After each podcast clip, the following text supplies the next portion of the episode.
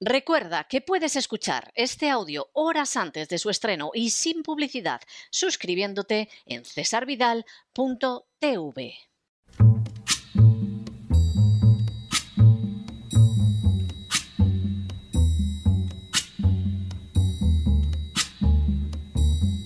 La voz con César Vidal, desde el exilio. When the night has come and the land is dark and the moon is the only light we'll see. No, I won't be afraid. Oh, I won't be afraid just as long as you stand, stand by me. Muy buenos días, muy buenas tardes, muy buenas noches y muy bienvenidos a esta nueva singladura de la voz. Soy César Vidal, hoy es el jueves 19 de noviembre de 2020 y me dirijo a los hispanoparlantes de ambos hemisferios, a los situados a uno y otro lado del Atlántico y como siempre lo hago desde el exilio. Corría el año 1958 cuando el escritor británico Aldous Huxley fue entrevistado por Mike Wallace. En el curso de la entrevista, Huxley señaló cómo serían las dictaduras del futuro y afirmó lo siguiente. La dictadura del futuro creo que será muy diferente de la dictadura que hemos conocido en el pasado inmediato. Creo que lo que va a pasar en el futuro es que los dictadores descubrirán, como dice el viejo dicho, que pueden hacer todo con las bayonetas salvo sentarse en ellas. Si deseas preservar tu poder de manera indefinida, tienes que conseguir el consentimiento de los gobernados. Y esto lo lograrán en parte mediante las drogas, como yo preví en un mundo feliz, y en parte por estas nuevas técnicas de propaganda. Lo harán pasando por encima el lado racional del hombre y apelando a su subconsciente y a sus emociones más profundas e incluso a su fisiología. Y así logrando que de hecho ame su esclavitud. Creo que este es el peligro, que de hecho la gente pueda de alguna manera ser feliz bajo el nuevo régimen, pero serán felices en situaciones en las que no deberían ser felices. Las previsiones de Aldous Huxley no dejaban de ser profundamente inquietantes. En el futuro habría dictaduras, pero no serían como esa dictadura violenta recogida, por ejemplo, en la novela 1984 de George Orwell. Por el contrario, se valdrían de medios de manipulación masiva e incluso de las drogas para controlar a sus súbditos, unos súbditos que hasta puede que se sintieran felices en situaciones en las que no deberían serlo jamás. En las últimas horas hemos tenido nuevas noticias del contenido de la Agenda 2030 impulsada, entre otras instancias, por el Foro de Davos.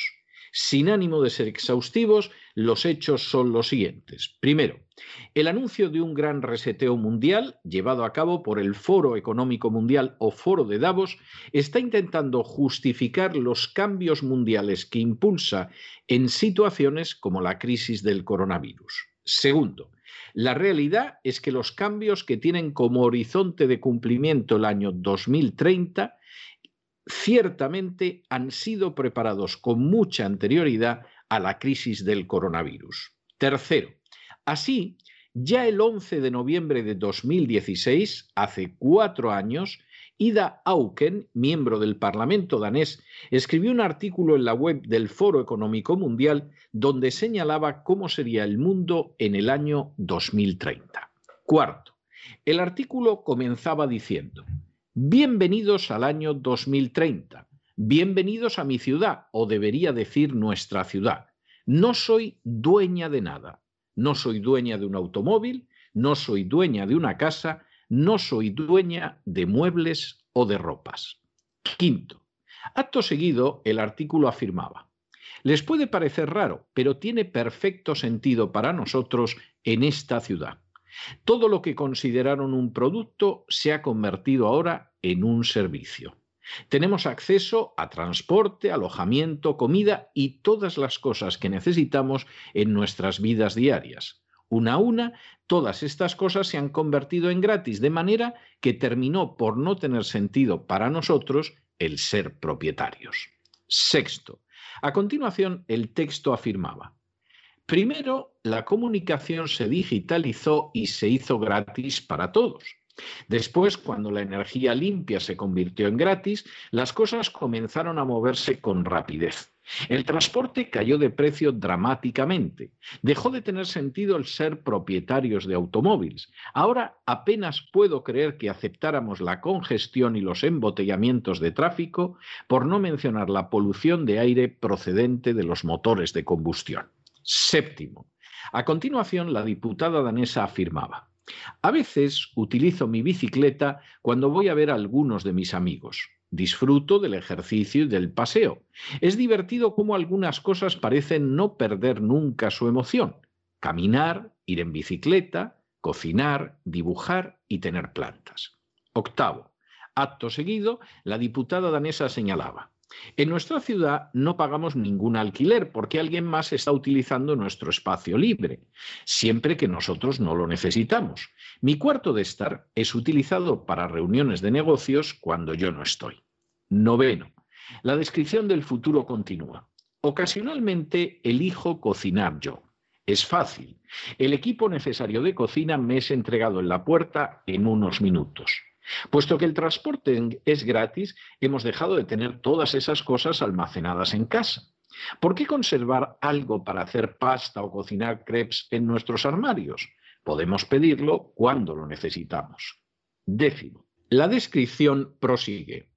Los problemas medioambientales parecen lejanos, puesto que solo utilizamos energía limpia y métodos de producción limpios. Un décimo. La descripción continúa ir de compras, realmente no puedo recordar lo que es. Para la mayoría de nosotros se ha convertido en elegir cosas para usarlas. A veces lo encuentro divertido y a veces solo quiero que el algoritmo lo haga por mí. Conoce mis gustos mejor que yo ahora. Duodécimo. El texto prosigue. Cuando la inteligencia artificial y los robots se apoderaron de tanto de nuestro trabajo, repentinamente tuvimos tiempo para comer bien, dormir bien y pasar tiempo con otras personas. El trabajo que hacemos puede ser hecho a cualquier hora. Realmente no sé si yo lo llamaría ya trabajo. Décimo tercero. Prosigue la descripción. Por un tiempo todo se convirtió en entretenimiento y la gente no quiso aburrirse con cuestiones difíciles. Décimo cuarto. De manera bien reveladora, el texto prosigue. Mi mayor preocupación es toda la gente que no vive en nuestra ciudad. Aquellos que se convirtieron en obsoletos e inútiles cuando los robots y la inteligencia artificial se apoderaron de grandes partes de nuestros empleos. Aquellos que se disgustaron con el sistema político y se volvieron contra él. Viven una forma diferente de vida fuera de la ciudad. Algunos han formado pequeñas comunidades que se autosuplen. Otros se quedaron simplemente en las casas vacías y abandonadas en pequeñas aldeas del siglo XIX. Décimo quinto. De manera no menos reveladora, el artículo prosigue. De vez en cuando me siento molesta por el hecho de que no tengo vida privada real. No tengo a dónde ir ni aparezco censada. Sé que en alguna parte todo lo que hago, pienso y sueño pasa a un registro. Solo espero que nadie lo utilizará contra mí. Y decimos sexto, de forma sobrecogedora, el artículo concluye. Con todo, es una buena vida, mucho mejor que el camino en el que estábamos. Teníamos todas esas cosas terribles sucediendo enfermedades relacionadas con el estilo de vida, cambio climático, la crisis de los refugiados, degradación medioambiental, ciudades completamente congestionadas, polución del agua, polución del aire, malestar social y desempleo. Perdimos a demasiadas personas por el camino antes de que nos diéramos cuenta de que podíamos hacer las cosas de una manera diferente. La descripción del mundo futuro realizada ya el 11 de noviembre de 2016 por Ida Auken, miembro del Parlamento danés, en un artículo publicado en la web del Foro Económico Mundial, resulta altamente reveladora. Ese nuevo mundo paradisiaco se caracterizaría en primer lugar por la total ausencia de propiedad privada. No seríamos propietarios de casas ni de automóviles, pero ni siquiera de ropa o de enseres de cocina.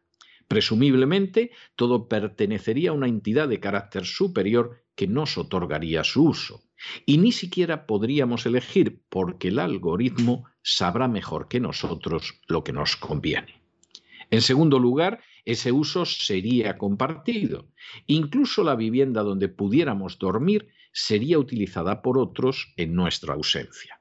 En tercer lugar, actividades como ir de compras habrían desaparecido porque los mismos enseres de cocina nos, serían servidos cuando necesitáramos guisar.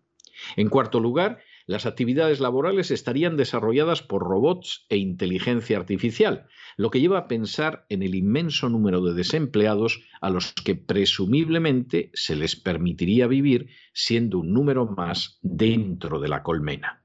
En quinto lugar, todo lo que hacemos, pensamos e incluso soñamos quedaría registrado, aunque eso sí, esperemos que no se utilice en nuestra contra. En sexto lugar, esa situación de termitas en un hormiguero sería una situación privilegiada en comparación con la de otros que murieron en masa, a fin de cuentas eran inútiles y obsoletos, o que intentarían sobrevivir en comunas, o de los que han ido ocupando antiguas poblaciones, o incluso de aquellos que pretenden mantener una cierta libertad en contra del gobierno. Y en séptimo lugar, a esa situación se habría llegado tras la pérdida de innumerables vidas humanas en medio de una crisis provocada por las masivas inmigraciones ilegales, la destrucción de empleos provocada por la calentología, los inmensos y crecientes desórdenes sociales y la aparición de enfermedades. Se mire como se mire, el futuro que subyace bajo el artículo difícilmente puede ser más espantoso.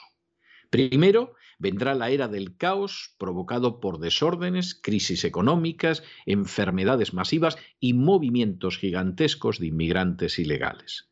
En ese proceso desaparecerá un número incalculable de millones de seres humanos a los que se considera obsoletos e inútiles. Después, sobre las ruinas ocasionadas por el caos, se alzarán ciudades donde las personas serán meros esclavos sin nada ni siquiera el derecho a pensar con libertad.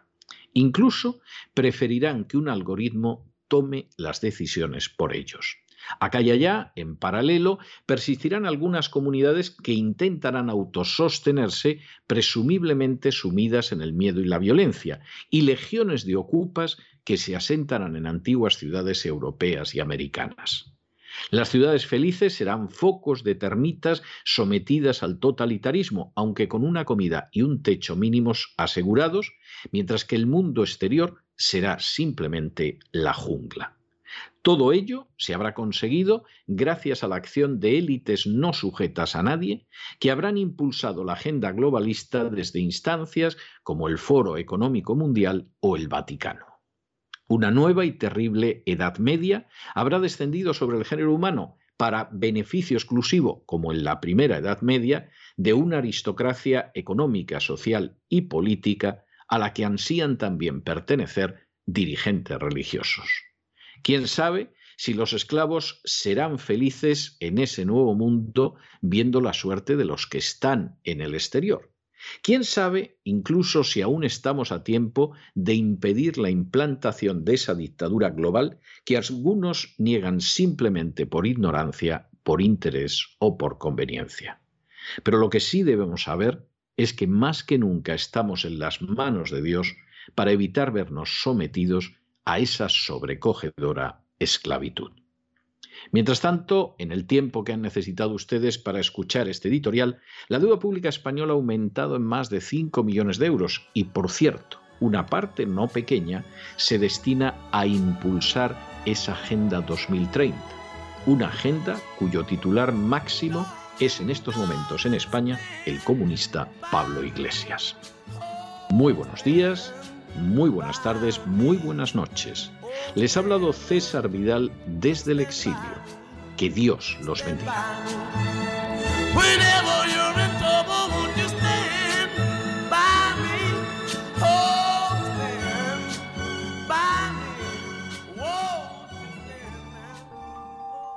Esta sección está patrocinada por crowdfunding con el siguiente mensaje.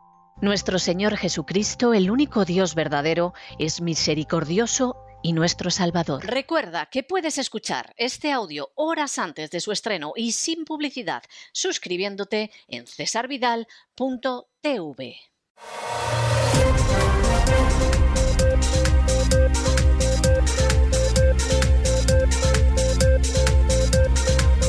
Las noticias del día.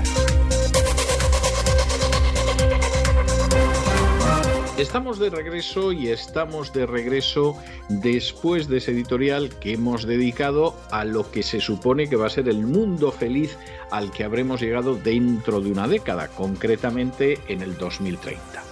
Si hay alguien verdaderamente tan inocente o tan tonto, vamos a decir las cosas como son, que se cree que el gran reseteo, tal y como ahora pretende el foro de Davos, está motivado por la crisis del coronavirus, es que verdaderamente no sabe el mundo en el que vive. Si hay alguien que se cree que no hay una agenda globalista, bueno, verdaderamente ese es tonto de capirote a estas alturas, porque es que, cada vez son más descarados, cada vez van más a calzón quitado, eso está más claro que el agua. Habrá gente que puede sentir que el mundo no es el mundo cuando él era joven hace 40 o 50 años. Bueno, ya, si todos podemos sentir que tenemos muchos más años a lo mejor de los que querríamos y que el mundo es distinto, pero este es un mundo que cambia, como por cierto se titula mi último libro. Y este mundo que cambia ha cambiado. Y pretender analizarlo desde los patrones de la Guerra Fría es que o no te has enterado o no te quieres enterar. Y no solamente es que existe esa agenda globalista, no solamente es que uno de los promotores, no el único, de esa agenda globalista es el Foro Davos, sino que cuatro años antes de la aparición del coronavirus, que se dice pronto, ¿eh? cuatro años antes, ya en la página web del Foro de Davos, pues había una parlamentaria danesa que nos describía cómo iba a ser ese mundo del 2030, porque aquí la fecha emblemática es el 2030. Así de claro para el que lo quiera ver y así de claro aunque no lo quieras ver o lo ignores, porque eso no va a cambiar la realidad.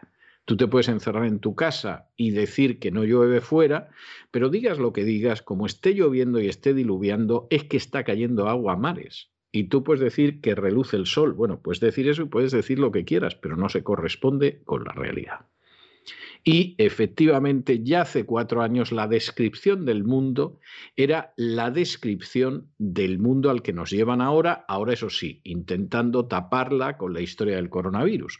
Curiosamente, en esa descripción del año 2016 ya se nos avisaba de que efectivamente pues se daba la circunstancia de que había una serie de situaciones que íbamos a vivir, pues inmigraciones masivas, destrucción de empleo, etcétera, etcétera, etcétera, enfermedades de carácter epidémico. Mira tú qué casualidad. Mira tú qué casualidad. Mira vos, como dicen en Argentina. ¿Eh? Y luego hay algún necio por ahí negando la existencia de la agenda globalista simplemente porque no tiene neuronas en las que le pueda entrar lo que es absolutamente evidente. Vamos, esto no tiene más vuelta de hoja al respecto. Es algo clarísimo. Y de ahí vamos a descender a esa parte de la realidad que es España, una parte pequeña, pero desde luego muy importante para la gente que vive allí, y nos vamos a detener en la primera noticia de nuestro boletín de hoy. Y es que resulta que durante muchos años los sicarios de la agencia tributaria se dedicaban a investigar impuestos prescritos. Eso lo hemos vivido muchos en carne propia. Es decir, de pronto llegaba el esbirro de la agencia tributaria y se ponía a investigar impuestos que ya estaban vencidos y que no tenía ningún derecho, pero como están acostumbrados a pisotear con la mayor chulería la legalidad, pues lo hacían. Y si te descuidabas, intentaban clavarte una serie de años de ejercicios que ya estaban vencidos y que ya estaban prescritos. Esto ha llegado al Supremo. ¿Y qué ha decidido el Tribunal Supremo? Bueno, pues que ha dicho que efectivamente, bueno, si ustedes quieren investigar las declaraciones prescritas, ustedes verán en lo que emplean el tiempo, pero ustedes no pueden sancionar por eso. Que esto lo tenga que decir el Tribunal Supremo porque los sicarios de la agencia tributaria se lo pasan por el arco del triunfo, lo único que consigue es verificar la tesis que nosotros mantenemos desde hace muchos años, y es que la agencia tributaria es un pozo de prevaricación. La única salida frente a esa prevaricación sistemática de los esbirros de la agencia tributaria, que pierden en los tribunales más del 51% de las causas que llegan hasta los tribunales, ustedes imagínense si llegaran todas a lo que llegaría el porcentaje. Eso que es una muestra indiscutible de prevaricación. Porque claro, la alternativa es que los sicarios de Hacienda son imbéciles, pero eso sinceramente cuesta mucho creerlos, que son malvados, que son soberbios, que pisotean la legalidad, que en muchos casos son corruptos, que algunos acaban siendo condenados por los tribunales. Eso es innegable, pero que sean idiotas. Hombre, sinceramente cuesta mucho creerlo, cuesta mucho creerlo.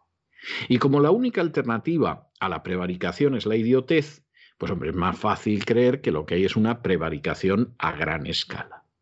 ¿Y cuál es el remedio a eso? Tienen ustedes que unirse como contribuyentes y sentar en el banquillo a los sicarios de Hacienda.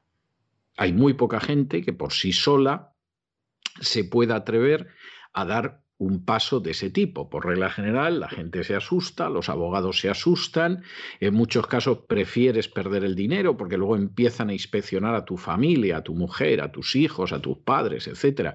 Típico de los gángster, por supuesto, de los criminales, de los canallas.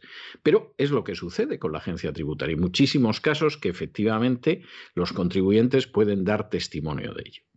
Por eso, lo que es urgente es la creación de una asociación de damnificados por la agencia tributaria.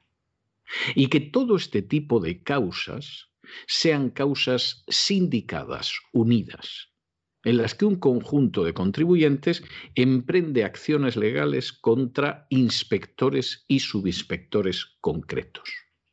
Y el inspector fulanito de tal, en un momento determinado, se encuentra con que le llueve una veintena de demandas, que no solamente exigen que se siente en el banquillo, sino que como medida cautelar solicitan del juez el embargo de todos y cada uno de sus bienes. No tengan ustedes la menor duda de que en el momento en el que varios de estos sicarios buscabonus de la agencia tributaria se vieran empapelados sentados en el banquillo y con sus bienes más que justamente embargados, se pensaría muy mucho ir con la chulería, la altanería y el desprecio a la legalidad que les caracteriza. Y no hay otra salida. Y lo que estamos hablando es simplemente de la aplicación de la ley. Un funcionario que se dedica a utilizar el poder que le otorga la legalidad para infringir la legalidad, pisotearla y ganar bonus, es un criminal, es un canalla, es un desecho humano, es la hez de la hez de la sociedad. Y esa gente no puede salir de rositas. La ley tiene que actuar contra ellos. Y la ley no va a actuar si ustedes no se unen y actúan contra ellos. Ya les está a ustedes faltando tiempo para constituirse en una asociación de damnificados por la agencia tributaria y empezar a instar acciones legales contra toda esta chusma despreciable, contra toda esta morralla moral, contra todos estos desechos éticos, contra esta hez de la hez. Porque verán ustedes cómo el día que sepan que tienen que responder de sus acciones ilegales, que no salen de rositas, que no pueden tratar como si fueran excremento a los contribuyentes, sino que acaban en el banquillo y les embargan sus bienes, que es lo que hay que hacer en estos casos. Verán ustedes cómo la situación cambia. Pero mientras ustedes se limiten a agachar las orejas, a no hacer nada, a callarse ante el atropello, a someterse ante este tipo de abusos de poder, pues el abuso cada vez será mayor. Fíjense ustedes en el pobre Messi, que resulta que vuelve de un viaje y nada más llegar al viaje le están esperando seis sicarios de la agencia tributaria, seis, como si fuera una corrida de toros, para volver a hacerle la vida imposible. Si Messi en su día, en vez de ceder y pactar con estos sicarios, lo que hubiera hecho es iniciar acciones legales contra ellos, y anda que no tendrá dinero Messi para poder hacer eso, si lo que hubiera hecho es responder en los tribunales con valor y con gallardía, como por cierto ha hecho algún otro futbolista y al final le dio la razón la Administración de Justicia, si los hubiera sentado en el banquillo por prevaricadores, no le habrían ido a buscar seis, que se dice pronto, para volver a hacerle la vida imposible. Messi en un momento determinado se va a marchar de España, porque claro, llega un momento en que dices, mire, si quiere usted robar, siga robando, pero desde luego no me va a robar a mí, vaya usted a robar a su pastelera madre. Y suponemos que ahora se habrá arrepentido mucho de dejar que lo robaran, que lo despojaran, que lo expoliaran y que lo saquearan. Todavía está tiempo. Todavía está tiempo de efectivamente iniciar acciones legales contra esta gentuza, porque esto es una chusma. Y de la misma manera que no tiene sentido que un policía se ponga a investigar un delito que está prescrito, porque no se puede castigar, es absolutamente inmoral, ilegal, inconstitucional e inaceptable que esta chusma de sicarios y esbirros se pongan a investigar ejercicios vencidos. Y que el Tribunal Supremo les diga, bueno, ustedes investiguen pero no pueden sancionar, no tiene ningún sentido. Es decir, ustedes qué hacen perdiendo el tiempo con ejercicios vencidos. ¿Por qué no trabajan de una manera decente? Ya sabemos que es difícil. Es más, la idea de poder trabajar de una manera decente, de no caer sobre las personas de una forma que no se puedan defender, que no les pille desprevenidos, etcétera, etcétera, ya sabemos que es algo que ustedes no pueden con ello. Pero tienen que hacerlo, porque esto se supone que es un Estado de Derecho, no que es la ley de la selva y ustedes forman parte de la tribu que se permite todo. Volvemos a insistir en ello. Mientras no se produzca una reacción totalmente legal, totalmente dentro de la ley, totalmente en el interior del ordenamiento jurídico contra esta chusma humana, esta chusma humana les seguirá robando, expoliando y despojando del fruto de su trabajo. De modo que ustedes verán lo que hacen. Examinamos estas y otras noticias que vaya si les afectan con la ayuda indispensable de María Jesús Alfaya. Muy buenas noches, María Jesús. Muy buenas noches, César. Muy buenas noches a los oyentes de la voz. El Tribunal Supremo se ha pronunciado sobre la actuación de la Inspección de Hacienda sobre impuestos prescritos, que ha sido una actividad que ha practicado Hacienda por norma sin el amparo legal preciso. En sentencia de 5 de noviembre del año 2020, el Tribunal Supremo dictamina que esas comprobaciones o investigaciones pueden realizarse incluso en el caso de que las mismas afecten a ejercicios o periodos y conceptos tributarios prescritos. Pero aclara, les leemos, siempre que tal comprobación o investigación resulte precisa en relación con la de alguno de los derechos a los que se refiere el artículo 66 de la Ley General Tributaria que no hubiesen prescrito. El ponente, el magistrado Martínez Arrieta, dictamina lo siguiente que la actuación investigadora que se inicia fuera de plazo no tenía por objeto las bases o cuotas compensadas o pendientes de compensación o de deducciones aplicadas autorizadas por el artículo 66 bis. Y la mención a la indagación de un impuesto de sociedades no era sino el señuelo que se dispuso para reabrir la investigación sobre un hecho tributario prescrito de acuerdo al artículo 66 de la Ley General Tributaria, pues el IVA es neutro en la determinación de los gastos e ingresos que fundan la base tributaria del impuesto sobre sociedades. Es un caso que se le planteó a este tribunal y dictó sentencia. Comenta el ponente que la deuda tributaria, conforme al artículo 66 de la Ley General Tributaria, prescribe a los cuatro años, cinco en el caso de delito fiscal, y en el caso analizado, el que llevó a los tribunales, la Administración inició una actuación de inspección cuatro años y cinco meses después de finalizar el plazo de autoliquidación. La inspección se realizó en relación al impuesto de sociedades a partir del que realizó investigaciones que afectaban al impuesto sobre el valor añadido, el IVA. Recuerda el juez Martínez Arrieta que según el artículo 66 bis de la Ley General Tributaria, El derecho de la Administración para iniciar el procedimiento de comprobación de las bases o cuotas compensadas o pendientes de compensación o de deducciones aplicadas o pendientes de aplicación prescribirá los 10 años a contar desde el día siguiente en aquel en que finalice el plazo reglamentario establecido para presentar la declaración o autoliquidación correspondiente al ejercicio o periodo impositivo en el que se generó el derecho a compensar dichas bases o cuotas o a aplicar dichas deducciones.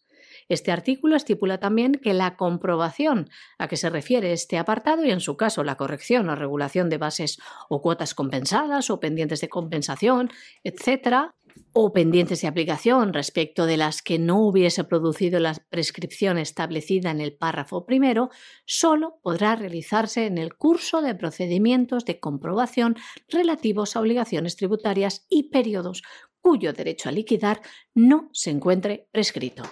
Razona que en el caso analizado la Administración efectuó indagaciones personales con solicitud de extractos bancarios y escrituras públicas, elementos de investigación, les leemos, que no eran necesarios para el impuesto, que se dice que se investigaba, el impuesto de sociedades, para el que el IVA es neutro en la medida en que el impuesto de sociedades tributa por las ganancias de la sociedad, para lo que es preciso la comparación entre los gastos de producción y el beneficio obtenido, obteniendo un beneficio que es la base imponible del impuesto.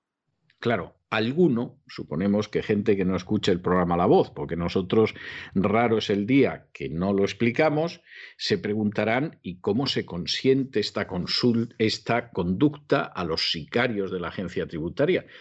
Pues muy sencillo, porque son la banda de la porra que permite saquear a las pobres y castigadas clases medias en España para mantener el tinglado. ¿Saben ustedes lo que se gasta en asesores? Los ministerios de Pablo Iglesias y de su tronca Irene Montero? Bueno, pues un millón y medio de euros al año.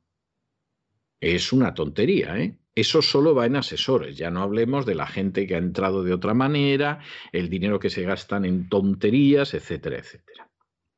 Ustedes comprenderán que aunque solo sea para sacar ese millón y medio que cuesta al año los asesores de Pablito Iglesias y de Irene Mentira, eso hay que quitárselo a la gente, hay que robar a la gente para mantener esos asesores. ¿Y eso cómo se hace? A través de los sicarios de la agencia tributaria. Es que está más claro que el agua. Y esto, para que luego salga Irene Montero, que es un personaje que cada vez que habla sube el pan, porque es que es difícil verdaderamente rebuznar a la velocidad de ametralladora que ella lo hace, para que nos diga, entre otras cosas, que se da la circunstancia de que el cambio climático es machista. Ala, agárrate a la silla para no caerte, porque lo ha dicho Irene Mentira y a ver quién puede negar eso. El cambio climático es machista. Si fuera la cambia climática, pues a lo mejor no lo sería, pero el cambio climático es machista. ¿Y esto que se lo habrá dicho? Pues seguramente alguno de los asesores. Oiga, nos cuestan un millón y medio de euros, que se dice pronto. ¿eh? Es que estamos hablando de cerca de 250 millones de las antiguas pesetas. ¿eh? O sea, no es ninguna tontería. ¿Y esto cómo lo mantenemos? Pues muy sencillo, robando a las clases medias. ¿Y cómo robamos a las clases medias? Pues azuzando a los sicarios de la agencia tributaria. Aquí todas las piezas encajan y todo es más claro que el agua. Que usted no lo quiere ver es un problema suyo. Pero este es un problema real. ¿Ven ustedes que los medios en España hablen mucho de ello? No. No. No, porque los medios en España están prácticamente domesticados en su totalidad. De vez en cuando le pegan una patada en la espinilla al de izquierdas si ellos son de derechas, al de derechas si ellos son de izquierdas. Si es en Cataluña no pegan ninguna patada, porque ahí el nacionalismo catalán lo controla todo, pero los medios se sabe por dónde van y les ocultan a ustedes infinidad de noticias. Bueno, pues esa, esa es la situación que hay y no se engañen sobre más cosas, que algunos incluso hasta les van a decir que la agenda globalista no existe. Lo que tiene uno que oír, hasta qué grado de ignorancia o de venalidad llegan algunos medios. Los ministerios de Pablo Iglesias e Irene Montero gastan en total 1,5 millones de euros en asesores. Tras la insistencia de los partidos como Vox o el Partido Popular, que han requerido durante meses información sobre los asesores de los ministros de Unidas Podemos, querían saber su número, su identidad y su sueldo, ahora la Cámara Baja publica únicamente la información de Pablo Iglesias e Irene Montero. Y publica lo siguiente. La Vicepresidencia de Derechos Sociales y Agenda 2030 que lidera Pablo Iglesias cuenta con un total de 15 puestos de asesores de confianza, 15, y afirma que el crédito en concepto de sueldo anual que tienen asignados estos 15 puestos es de 1.013.499 euros. Así lo indican. Detallan que Iglesias cuenta directamente con siete asesores de confianza, Nacho Álvarez, secretario de Estado de Derechos Sociales, con cuatro, los mismos que tiene Ione Belarra, secretaria de Estado de Agenda 2030. En total, 11 asesores. Pero hay que decir que el artículo 23 del Real Decreto de 28 de enero, por el que se establece la estructura orgánica básica de los departamentos ministeriales, establece que los gabinetes de los titulares de las vicepresidencias del Gobierno que asumen a su vez la titularidad de un departamento ministerial, como es el caso de Iglesias, estarán integrados por un director con rango de subsecretario y un máximo de nueve asesores. Pablo Iglesias tiene once. En el caso del resto de ministerios, los gabinetes estarán formados por un director con rango de director general y por un máximo de cinco asesores con nivel orgánico de subdirector general. Esto es lo que establece la ley. Irene Montero, ministra de Igualdad, cuenta con un gabinete de confianza formado por su directora y cinco asesoras eventuales. Por ello, copa el máximo permitido, a su vez, Noelia Vera, secretaria de Estado de Igualdad, trabaja con un equipo formado por su directora de gabinete y tres asesoras eventuales. En total, el Ejecutivo señala que en una respuesta publicada por el Congreso, el número total de asesores y asesoras del Ministerio, entendiendo por tales puestos los reservados a personal eventual nivel 30, es de nueve. La remuneración de los mismos supone un montante total de 479.449 euros. Estas asesoras reciben un salario anual bruto de 51.946 euros, excepción de la directora del Gabinete de la Secretaría de Estado, quien recibe un salario anual bruto de 60.881 euros. Como ven, no van descalzos. Desde Igualdad exponen que el personal eventual, las asesoras, realizan funciones expresamente calificadas como de confianza o asesoramiento especial, según recoge en la ley el Estatuto Básico del Empleado Público, y que su nombramiento y cese son libres. Por ello, este tipo de personal no es objeto de baremo o valoración académica o profesional al ser su nombramiento libre para el desempeño de una función de confianza o asesoramiento. Por la misma razón, las funciones no pueden ser especificadas, pues se trata de funciones de asesoramiento en diversas materias propias del departamento. Esto es lo que argumenta el departamento de Montero, lo que quiere decir que tiene metidos a quien quieren, a dedo, y ganando ese sueldazo. Y miren, ¿a qué se dedican con ese sueldazo a hacer estos asesores? Porque la siguiente noticia que les vamos a contar relacionada con Irene Montero es que una campaña que ha lanzado en las redes sociales este Ministerio de Igualdad, pues ha generado una polémica enorme. Esta campaña, con el hashtag Mujeres por el Clima, en ella la diputada de Podemos le echa la culpa al cambio climático de ir contra el feminismo. ¿Y qué dice fundamentalmente en esta campaña Irene Montero? Que el cambio climático es machista. Le echa la culpa al cambio climático de ir contra el feminismo al afectar a un gran número de mujeres. Y en un vídeo que ha publicado en su cuenta de Twitter dice lo siguiente. El 80% de las personas refugiadas por daños y pérdidas causadas por el cambio climático son mujeres. Según la ONU, el cambio climático estaría haciendo aumentar las dificultades para alcanzar la plena igualdad. Pues ya ven.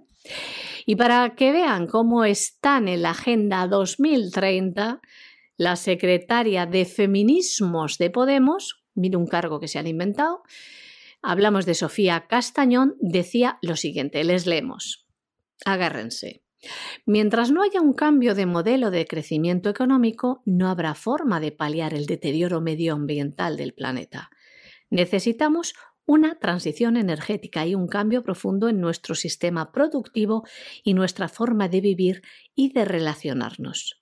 Precisamente la economía de los cuidados que reivindica el feminismo tiene que ver con esa nueva forma de producir, de entendernos y de establecer las reglas que rigen nuestra sociedad. Recuerden el editorial que hizo don César Vidal sobre el foro de Davos y la Agenda 2030, que es lo que quieren para la sociedad. Empobrecernos, que no comamos carne, cosas absurdas como estas. Pero estamos en ello, como pueden ver. Las redes sociales ante estas afirmaciones han estallado. Los usuarios recriminan al gobierno, a Irene Montero, que esté con estos debates en un momento crítico por una crisis sanitaria y económica que vivimos en España. Y muchos en estos foros, en estas redes sociales, se preguntaban si para este tipo de campañas tan absurdas necesitan 14 asesores y dos altos cargos nombrados a dedo que entre todos cobran millón y medio de dinero público. Bueno, nos vamos a Hispanoamérica, pero no crean ustedes que nos separamos de Podemos. No nos separamos de Podemos, porque ya saben ustedes que en Bolivia ha vuelto al poder el movimiento al socialismo, se acabó hacer justicia y el nuevo gobierno boliviano oculta de manera consciente y culpable las transferencias que realizó en su día a la consultora Neurona, que era una consultora relacionada directamente con Pablo Iglesias. Y de hecho, este viernes tienen que declarar el secretario de Comunicación de Podemos y otros altos cargos del Partido Comunista sobre el caso Neurona, porque presuntamente habría irregularidades en la financiación de Podemos durante la campaña electoral de abril de 2019.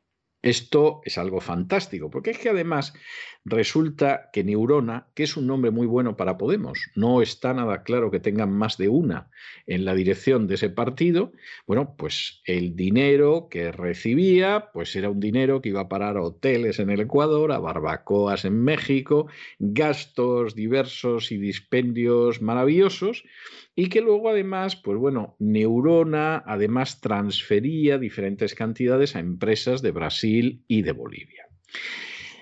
Esto presuntamente pueden ser muchos delitos, porque estamos hablando de unas cantidades que rozan los 2 millones de euros, que no están nada mal. Esto puede implicar el hecho de una financiación que no solamente es ilegal, sino que lleva a cabo, por si fuera poco, una potencia extranjera. Esto podría incluso implicar delitos de alta traición. ¿Le va a pasar algo a la gente de Podemos por esto? No lo sueñen.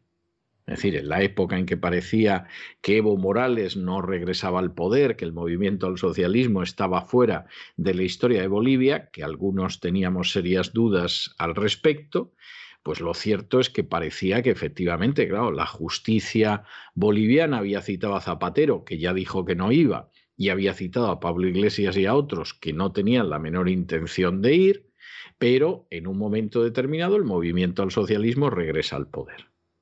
Todo esto se acaba. Se acabó la colaboración en perseguir al crimen, porque claro, el crimen da la casualidad de que es Podemos y presumiblemente personajes muy relevantes dentro del Partido Socialista como José Luis Rodríguez Zapatero. Y encima, en el viaje del rey, se cuela de polizón Pablo Iglesias para ver cómo están las cosas en Bolivia y asegurarse de que no les va a pasar absolutamente nada.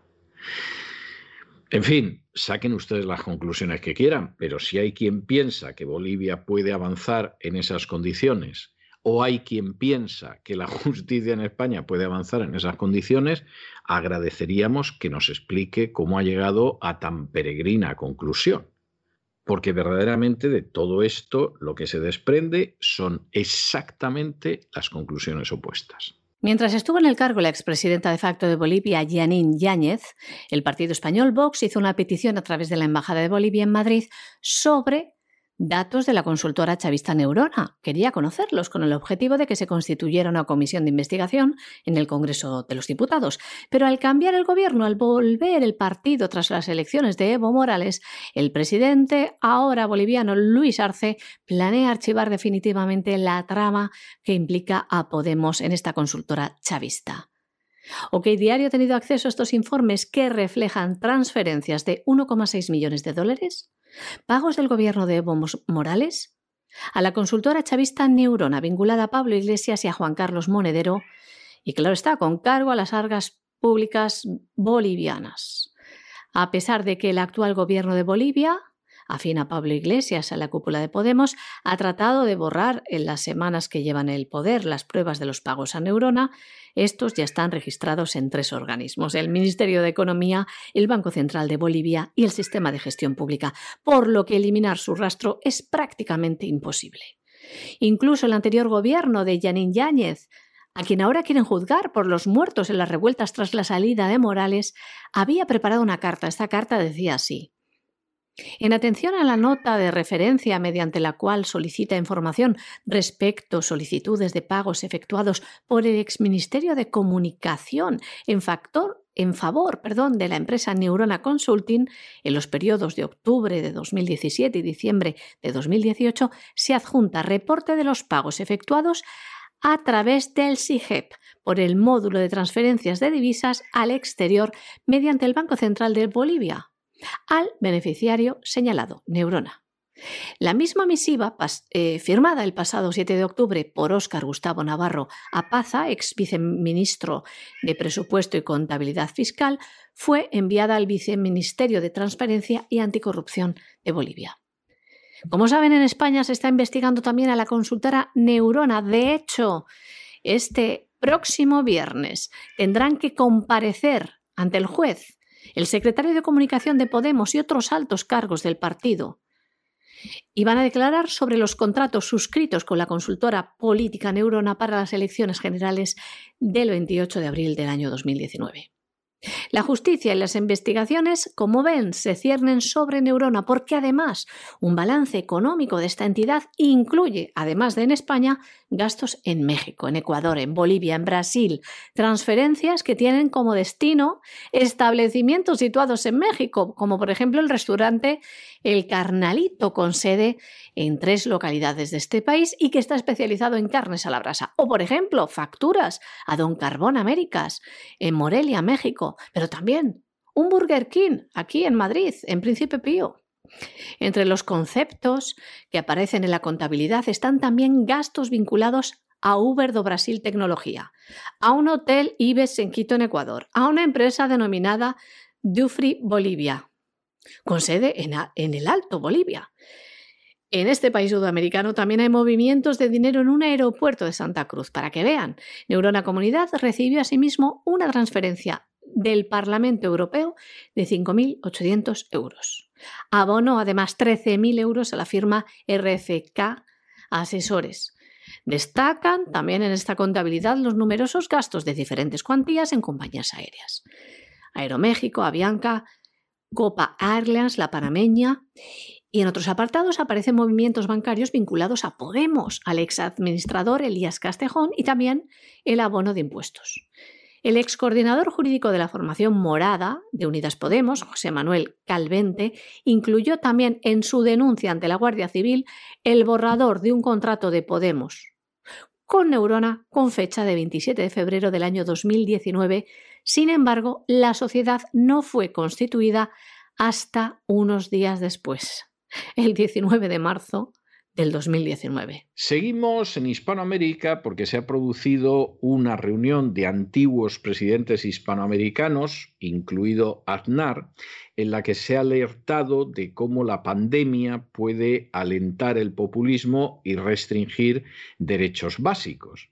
Bueno, que Aznar hable de esto, que en última instancia, pues Aznar ha hecho lo posible por no meterse en determinadas cuestiones. Bien, es verdad que no movió un dedo cuando veía los destrozos que causaba el sucesor que él digitalmente impuso, que fue ese traidor miserable que se llama Mariano Rajoy. Bueno, pues que Aznar pueda decir ciertas cosas, vale, pues está bien. está bien. Pero claro, es que los otros que estaban eran de campeonato. Macri, que dijo que su modelo era precisamente Mariano Rajoy, y así le fue. Así le fue en Argentina y así va a Argentina. Y otro tipo de personas que verdaderamente eh, son tremendas porque se da la circunstancia de que forman parte de esa derecha que no se ha dado cuenta de que su tiempo se ha pasado. Esa derecha, hasta hace relativamente pocos años, hasta los primeros, primerísimos años del siglo XXI, era una derecha más o menos tradicional, con la defensa de unos ciertos valores, una derecha más o menos fiable. Esa derecha dejó de ser fiable ya en los primeros años de este siglo XXI. En cierta medida se ha convertido en una derecha globalista o cobarde, a veces las dos cosas, y en una derecha que no se ve con valor suficiente para combatir lo que está sucediendo. Esa derecha se llama Piñera en Chile, esa derecha se llama Merino en el Perú, que el pobrecito no duró ni una semana, pidió ayuda a los obispos, los obispos le dijeron que ellos estaban con Vizcarra, que es un globalista, como lo es el jefe del grupo, que es el Papa Francisco, y evidentemente en medio de esa situación, pues no hay más vuelta de hoja. Esta es esta es la realidad y, realmente la cosa no tiene más, más vuelta de hoja. Y claro, todo esto de las libertades, todo esto queda bien, o sea, esto queda bien, pero claro, te encuentras, por ejemplo, al secretario general de la Organización de Estados Americanos, que es Luis Almagro, que ha dicho que la pandemia no puede ser una excusa para alterar órdenes constitucionales y el funcionamiento de las libertades fundamentales, pero que luego, por ejemplo, no quiso reconocer a Merino y le ha faltado tiempo para reconocer al que lo ha sustituido en Perú, que es un globalista desorejado o que, por ejemplo, pues sí, tendrá una mala relación con Maduro, cosa que es muy entrañable, y considera que Zapatero es un imbécil, que es una verdad indiscutible. Pero al mismo tiempo, por supuesto, que guiña el ojo tanto el izquierdo como el derecho a la agenda globalista cuando se tercia. Esto insistimos, hombre, para que se reúnan viejas glorias, algunas no tan viejas, se saluden y digan hay que ver cuánto sabemos, etc. Bueno, seguramente producirá una cierta satisfacción personal, imaginamos que también les darán un cheque por la asistencia. Pero esto la verdad es que tiene escaso valor real. Y tiene escaso valor real porque este es un mundo que cambia. Y los análisis de ellos carecen de valor desde hace mucho tiempo. O no ven o no quieren ver el mundo real en el que estamos. Y es una pena porque Macri debería verlo, ¿no? Macri, por ejemplo, debería saber las presiones a las que le sometieron para impulsar una ley de aborto que no estaba en su programa ni querían sus votantes, a cambio de evitar que Argentina quebrara del todo. Y lo suyo es que lo contara, ¿no? Y dijera que hay una agenda globalista que verdaderamente nos está haciendo puré y nos está convirtiendo en protectorados. Pero Macri eso no lo ha dicho ni lo va a decir. Esa es la realidad. Y claro, la cosa es muy, muy seria. Bajo el título de Crecimiento con Libertad, el Plan para América Latina, la Iniciativa Democrática de España y las Américas organizaba este martes un foro telemático que unía a expresidentes latinoamericanos. Estos han unido sus voces para pedir una salida en libertad de la emergencia derivada de la pandemia del coronavirus, alertando del riesgo de que la crisis sanitaria sirva de caldo de cultivo para el populismo o para una restricción de derechos básicos, algo que ya está ocurriendo en países como España. El expresidente del gobierno español, José María Aznar, ha lamentado que la pandemia pueda suponer un retroceso estructural en América Latina, por lo que ha llamado a adoptar una salida ofensiva en la que tenga cabida en la que tengan cabida conceptos como la libertad o el libre comercio. Aznar ha puesto el foco en el caso español para apuntar que, aunque la transición democrática pueda haber sido imperfecta, hay quienes aspiran a imponer un populismo autoritario mientras intentan cambiar las reglas adoptadas hace más de cuatro décadas. Y decía así, citando a las potenciales reformas constitucionales como las que planea Chile, decía Aznar. Sé que esto es un desastre y acabará mal, pero no aludido a ningún partido concreto.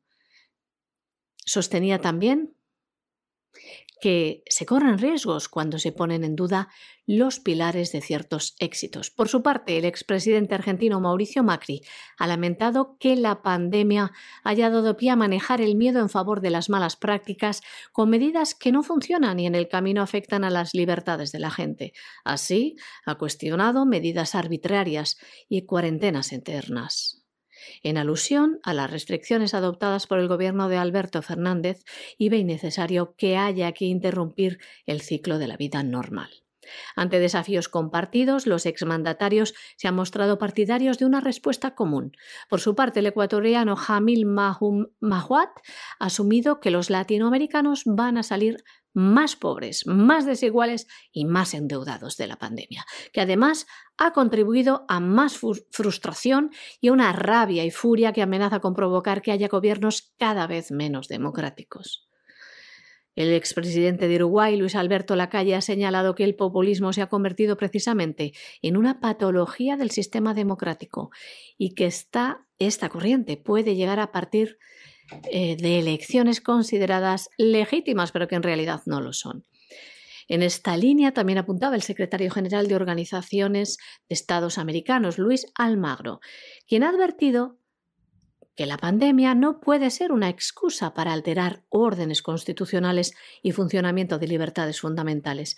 Dicha gobernabilidad no debe cimentarse en la impunidad, ha advertido Almagro, que ha cargado contra la corrupción y contra los usurpadores, poniendo como ejemplo al gobierno de Nicolás Maduro en Venezuela. Nos vamos a internacional y nos vamos a internacional comenzando por Estados Unidos, donde Booth, o si ustedes lo prefieren, Lucian Lincoln Booth, uno de los abogados de Donald Trump ha organizado no poco lío y mira que los medios de comunicación procuran que se silencie todo lo que ronda la batalla legal que ahora mantiene el presidente Trump, ha armado no poco lío cuando ha dicho que Biden va a ir a la cárcel como cómplice en lo que ha sido un fraude electoral colosal. Y Lynn desde luego, está dispuesto a todo algo bastante interesante con Lim Booth y tenemos que comentárselo. Seguramente algunos de ustedes han visto la última película de Clint Eastwood que se llamaba Robert Jewell, que era la historia de ese pobre muchacho que era un guarda de seguridad, que en un momento determinado advirtió que había una bolsa en la que podía haber bombas, empezó a desplazar a la gente y eso consiguió que salvaran la vida decenas, quizá centenares de personas. Durante unas horas, Jewel se convirtió en eh, un personaje que efectivamente, bueno, pues era un héroe nacional. Todo el mundo reconocía que Jewel era alguien que había salvado la vida de multitud de personas, todo el mundo en un momento determinado, durante unos días, lo vio como un auténtico héroe. Pero de pronto, y esto es, esto es lo tremendo de todo, de pronto empezaron a decir, eh, empezando por el FBI y prensa que no es precisamente de lo más decente ni cosa que se le parezca, que en realidad el terrorista podía haber sido Jewel y lo empezaron a despedazar en la prensa, el FBI intentó acusar al pobre Richard, etcétera, etcétera, y de esa situación Richard Jewell salió adelante sobre la base de la acción de varios abogados. En la película aparece solo uno de los abogados, que fue el que llevó la cuestión penal adelante, pero había otros abogados en, esos procedimientos para salvar a Richard Jewell, entre los cuales estaba Lynn Es más, Lynn llevó bastantes de los procedimientos contra medios de comunicación en los que ganó todos, a favor del pobre Richard Jewell, al que le hicieron la vida imposible. De pronto lo convirtieron en el granero americano y luego se dedicaron a ponerlo como un trapo y a pisotearlo, porque estas cosas efectivamente, claro que las pueden conseguir los medios, que muchas veces tienen escasos escrúpulos. Y por eso no es de sorprender que cada vez la gente crea menos en ello. Ese Lynn Booth, que en su día fue uno de los grandes abogados de Richard Jewell, es ahora un abogado de Donald Trump. Y las afirmaciones que está haciendo son claras, es decir, Joe Biden es cómplice en el fraude electoral y además esto, vamos, esto es algo que apenas apenas está empezando a salir toda la basura de la corrupción del Partido Demócrata. En un momento determinado, Booth ha llegado a decir que los Clinton son una organización criminal. Decir que los Clinton es una organización criminal desde el punto de vista de quien ahora se dirige a ustedes es exagerado. Pero no cabe la menor duda de que los Clinton tuvieron problemas legales muy turbios antes de que Bill llegara a la Casa Blanca. Algunos se solucionó con muertes oportunas. Creamos que eran además casuales. Y luego, pues ha habido situaciones vinculadas a la Fundación Clinton que apestan. La Fundación Clinton recibía mucho dinero de determinados gobiernos eh, supuestamente para obras humanitarias, será supuestamente. Pero lo cierto es que, por ejemplo, el gobierno corrupto de los nacionalistas ucranianos le daba millonadas a la Fundación Clinton cuando Hillary era secretaria de Estado, es decir, el equivalente a ministro de Asuntos Exteriores, lo que en muchas naciones hispanoamericanas se llama el canciller que eso explica la política que siguió Hillary Clinton en relación con Ucrania, también los negocios que hizo Joe Biden y su hijo en Ucrania. Y para que ustedes hagan una idea de lo que pensaban algunas naciones, no vamos a decir todas, pero por lo menos algunas naciones, de lo que era la Fundación Clinton, cuando en su momento Hillary perdió las elecciones hace cuatro años frente a Donald Trump, al día siguiente Noruega se dio de baja y empezaron a darse de baja otras naciones, cosa que no entendemos, porque ¿qué más daba que la señora Clinton eh, tuviera una fundación o no, fuera presidenta o no, si eso era una cuestión humanitaria? Claro, todo hace pensar que eso no era una cuestión humanitaria, eso tiene el aspecto de ser una enorme caja de sobornos y corrupción que si la señora Clinton no estaba en la Casa Blanca, pues no merecía la pena estar suscrito. Y Noruega fue la primera nación que se dio de baja a la hora de dar dinero a la Fundación Clinton. Por cierto, Fundación Clinton que recibió millones de dólares después del desastre que vivió Haití hace unos años, y dinero que no se sabe dónde ha ido a parar, pero que parece ser que no terminó precisamente en Haití. De manera que, hombre, tanto como una organización criminal parece, parece mucho decir, pero que hay indicios notables de que efectivamente los Clinton y especialmente Hillary eh, son gente que podría acabar en la cárcel por alguna de sus actividades, eso no se puede negar. Y recuerden ustedes cómo en la campaña electoral de hace cuatro años la gente pedía a Donald Trump que investigara y encarcelara a Hillary Clinton. Y Donald Trump decía efectivamente estaba a acabar en la cárcel. Cuando él llegó a la Casa Blanca y la gente seguía gritándolo, investigue usted a la señora Clinton, encierre a la corrupta Hillary, etcétera, etcétera, Donald Trump caballerosamente cerró la cuestión diciendo ya ha sufrido demasiado dolor. ¿eh?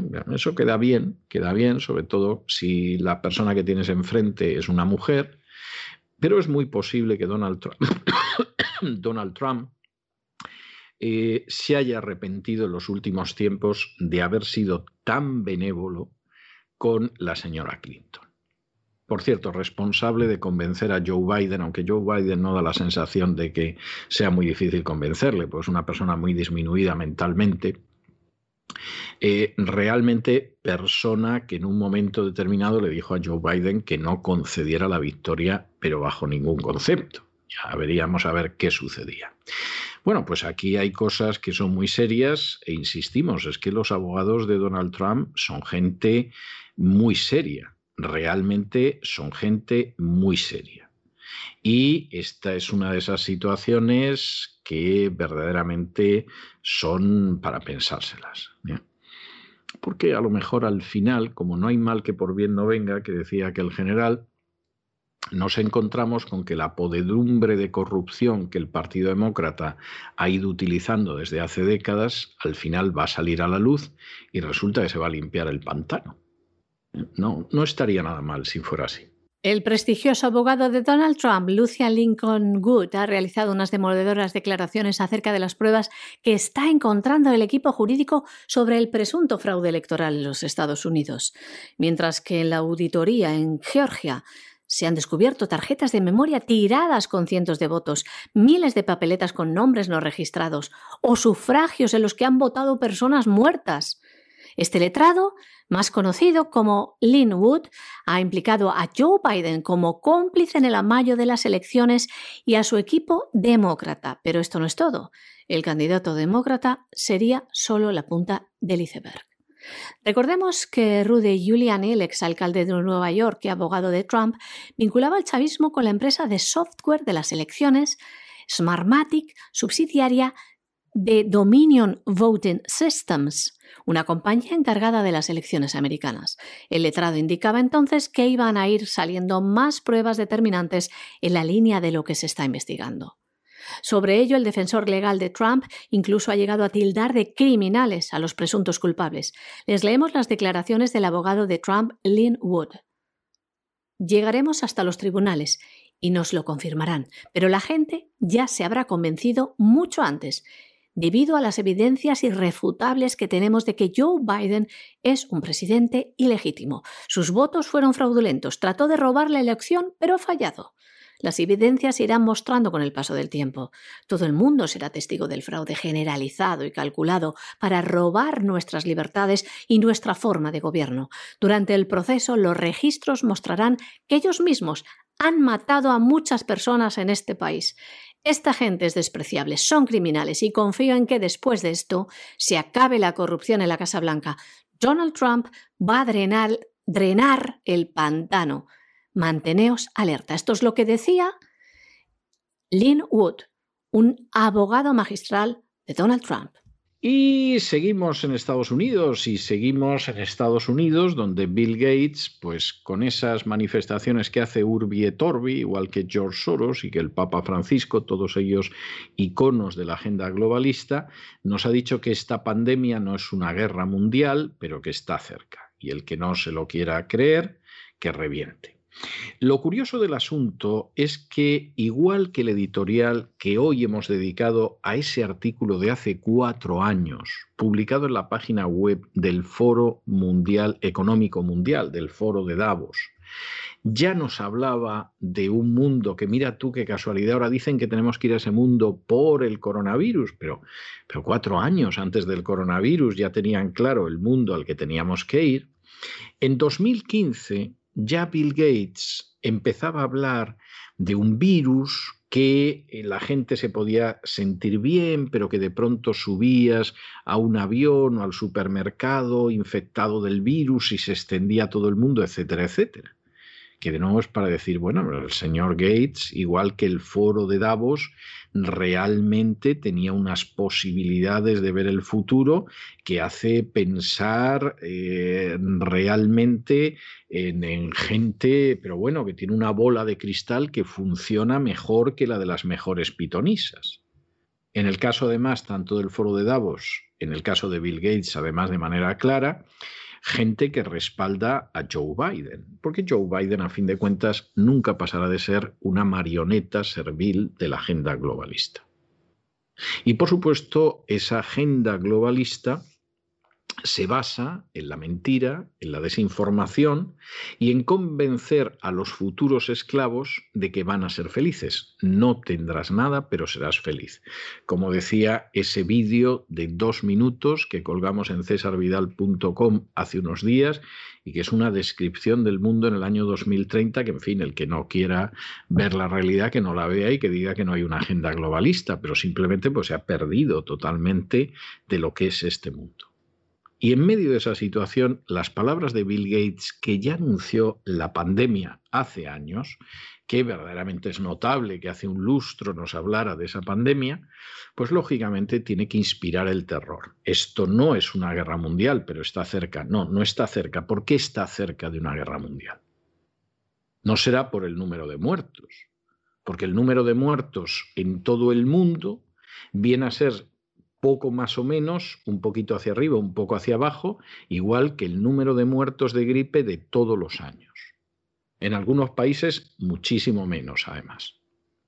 De esos muertos, más del 90% es gente de más de 70 años con condiciones preexistentes, que verdaderamente es para pensarlo, es para pensarlo. Y esta es la, situación en la que nos encontramos. No tiene la cosa más vuelta de hoja. O sea, ¿qué, qué guerra mundial? No, los efectos, que parece que son similares a los de una guerra mundial, son los que habéis creado tú y otros globalistas que efectivamente con la historia de deformar informativamente lo que es la pandemia, estáis creando unos efectos aterradores. Pero sois vosotros, no la realidad. No tiene ningún sentido ahora mismo cerrar las escuelas y que los niños no puedan ir con el coronavirus. Pero si la mortalidad de niños por causa del coronavirus es inferior a la mortalidad que causa la gripe en los niños. ¿Qué pasa? Que con la gripe, si esto del coronavirus desaparece, con la gripe lo que vais a hacer es que también vais a, a encerrar a los niños en su casa y vais a clausurar las escuelas. Esto no tiene ningún sentido. No tiene ningún sentido salvo que quieras justificar un gran reseteo. Que por supuesto dices que tiene que ver con la pandemia pero la realidad es que hace ya cuatro años había una diputada danesa contando lo que iba a ser el 2030, sin coronavirus a la vista. En fin, los que no quieran ver esto, peor para ellos, pero vamos, es que no puede ser más claro. Y bueno, ya si encima dices que no existe la agenda globalista o que el reseteo es de los buenos, mira, es que es para pensar que eres mucho más tonto de lo que pareces simplemente viéndote la cara. Esa es la realidad y pobre del que no quiera verla. Esta semana, Bill Gates, fundador de Microsoft, decía lo siguiente, esta pandemia no es una guerra mundial, pero está cerca. Nos tenemos ahora que remontar al año 2015, donde parece que hacía una predicción, pero mm, a nosotros no nos parece tal. Decía lo siguiente, puede que exista un virus con el que las personas se sientan lo suficientemente bien mientras están infectadas para subirse a un avión o ir al supermercado y eso haría que se extienda por todo el mundo de manera muy rápida. Qué curioso. Bill Gates también decía en otra reunión, en la cumbre SAT 2020, donde los más altos referentes del sistema de salud estadounidense hablan y buscan una solución a la actual crisis del coronavirus, curioso que participaba Bill Gates, es donde decía esta frase, que esta pandemia no es una guerra mundial, pero está cerca. Este multimillonario, magnate, informático, estadounidense, supuesto filántropo, se refería, entre otras cosas, al día en el que se dio cuenta de que la pandemia del coronavirus iba a ser realmente grave a las dificultades a las que nos enfrentamos después de la llegada de una vacuna y a lo que los gobiernos pudieron haber hecho y no hicieron para frenar la propagación del SARS-CoV-2, este maldito virus del COVID-19.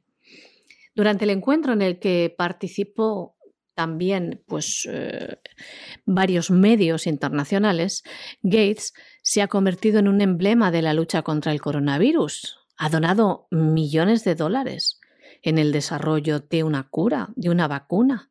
Y llegó a decir también, no fuimos tan inteligentes al diagnosticar los virus respiratorios y comprender qué actividades causaban la propagación. Esto evidentemente ha causado millones de muertes en todo el mundo, añadimos nosotros y aseguraba, esta es la frase completa de lo que les hemos anunciado. El tiempo estaba de nuestro lado, pero no lo usamos como deberíamos. Si hubiéramos tenido suerte y la pandemia hubiera llegado cinco años más tarde, no estaríamos tan decepcionados de haberlo arruinado todo. Las muertes son de lo que más habla la gente, pero la educación, la salud mental y lo que hemos hecho con los déficits gubernamentales nos afectarán en el correr del tiempo. No es una guerra mundial, pero sin dudas esta es la liga está en esa liga. Durante décadas, Bill Gates parece que advirtió sobre la necesidad de estar preparados para una pandemia.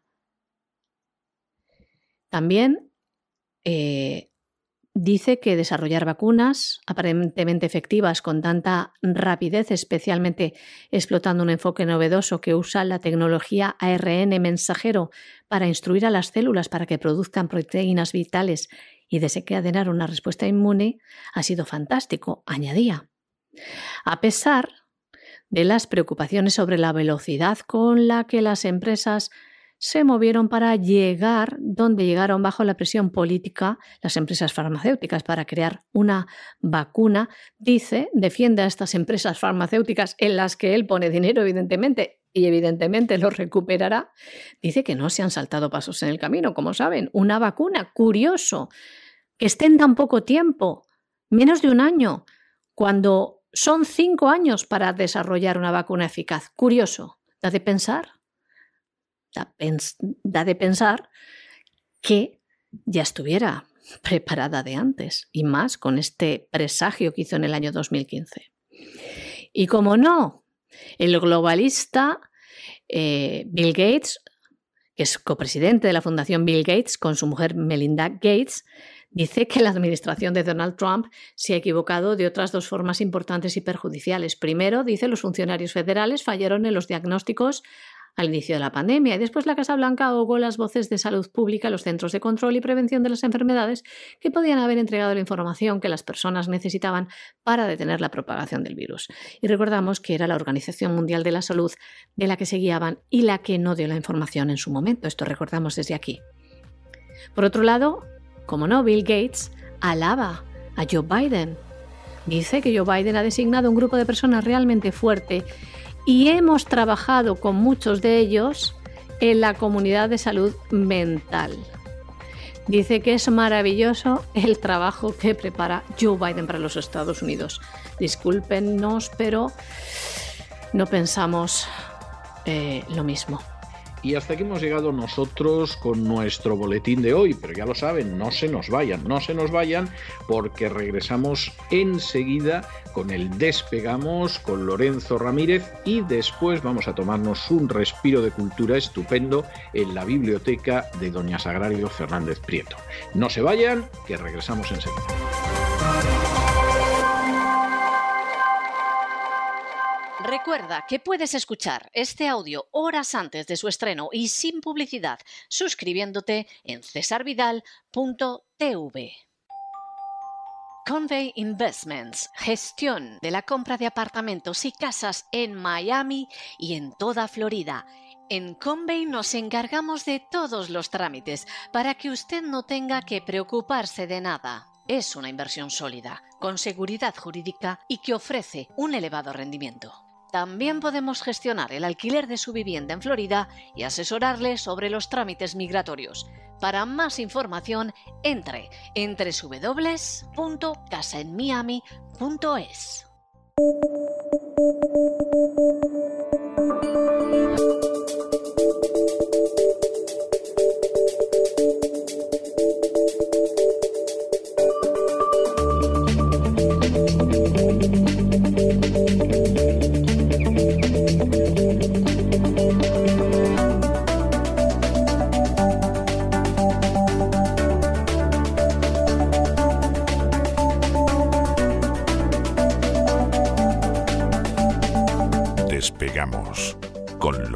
Ramírez.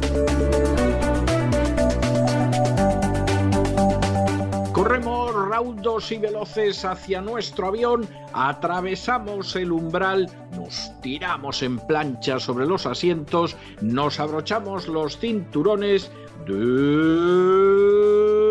despegamos hasta que alcanzamos nuestra altura y nuestra velocidad de crucero no, no, sé qué está haciendo don Lorenzo Ramírez, pero le veo con un rotulador verde en la mano intentando pintar el aire. En fin, no, no sé qué es lo que intentará pintar en el aire. O sea, si el oxígeno, el hidrógeno, qué. Pero bueno, seguro que nos lo va a explicar que tiene su razón de ser lo del rotulador verde, no me cabe la menor duda. Muy buenas noches, don Lorenzo. ¿Qué nos trae usted hoy?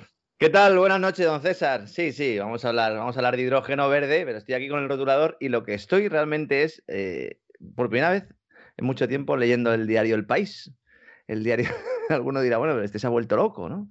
Pues la verdad es que el terremoto que hay en España con el tema del diario El País, de la cadena SER, las dos grandes muletas eh, de gobierno, si iba a decir del gobierno del PSOE, pero que se lo digan a Rajoy, ¿no? Ya ya saben de Santa María si el país no echó una mano cuando había que echarlo, ¿no? El país no España, sino el diario El País, que como bien saben, supongo ya nuestros oyentes, pues en el ámbito empresarial y político, pues todas las miradas están puestas en este grupo Prisa tras conocerse la intención de un, de un viejo conocido, el empresario asturiano Blas Herrero, de quedarse con el diario El País y la cadena Ser. Eh, fíjese con la que está cayendo esta operación.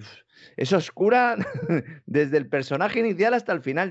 Yo, creo que todo el trayecto, ¿verdad, don César? No tiene, pero vamos, ni la menor duda. ¿eh? O sea, eso no tiene la menor duda. Algunos me ha preguntado esta mañana en las redes sociales, bueno, pero estás, ¿no estás diciendo todo el día que el grupo Prisa está muy mal y que el país y la cadena SER pierden dinero? Claro, pero es que eh, si hay algo que no es, que no es, esta operación es económica.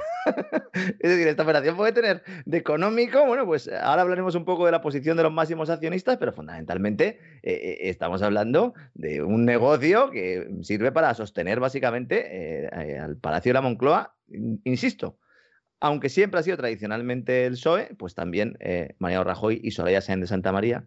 Y ahora vamos a hablar porque esto introduce otro elemento más que es a Cospedal o a su marido López del Hierro, con lo cual esto de culebrón es tremendo. En principio, información oficial, ha tardado cinco horas el Grupo Prisa en, enviar un comunicado a la Comisión Nacional del Mercado de Valores, cuando la noticia ya llevaba publicada casi 24 en algunos periódicos, el insulto al accionista minoritario es continuo.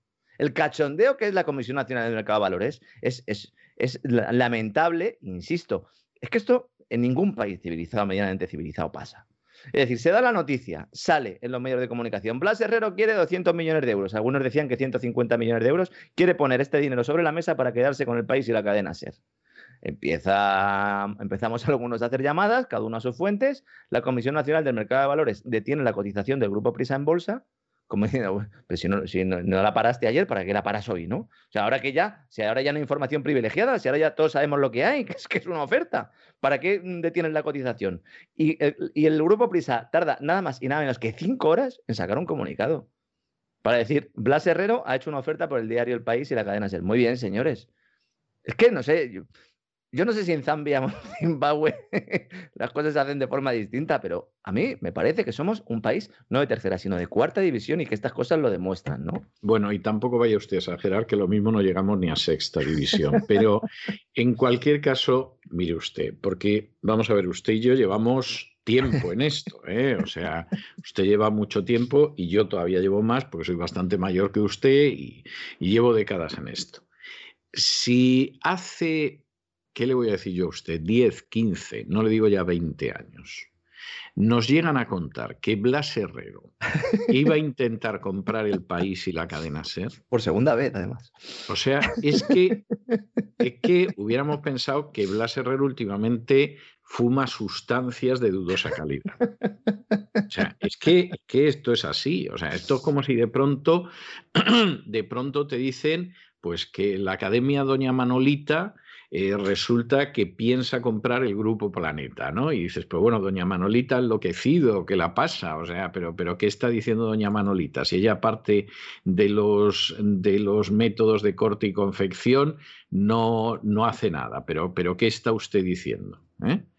Y entonces esta es... No, nos daríamos crédito, nos daríamos crédito y, ya lo ha intentado hace poco, pero bueno, efectivamente hace, hace una década o hace 15 o 20 años eh, sería eh, incomprensible. Vamos a ver, Blas Herrero se hizo famoso con Kiss FM, con su León Onda Cero, sobre todo con el pleito ganado aquella Antena 3 de los inicios de, Telefónica, la multimedia que se llevó 200 millones de euros, dinero para gastar, estaba en el taco y entonces, bueno, pues eh, ahí se hizo famoso, pero vamos, a Blas Herrero se le conoce como, como el corcho, porque lleva toda su vida junto a los círculos de poder y da igual quién gobierne porque no se termina de hundir del todo. No, nunca, nunca. Es curioso esto del corcho. Yo incluso, incluso recuerdo, también porque esta gente no vivía en el mundo real, vivía en Matrix, pero recuerdo la gente de cierta radio por la que pasamos usted y yo, que en algún momento pensaron engañar a Blas Herrero, ¿no? También pensaron en engañar a los de Intereconomía. O sea, esto es como decir, yo soy un cateto de un pueblo de Kentucky y me subo en uno de esos barcos del río de Mississippi, me siento a la mesa del de póker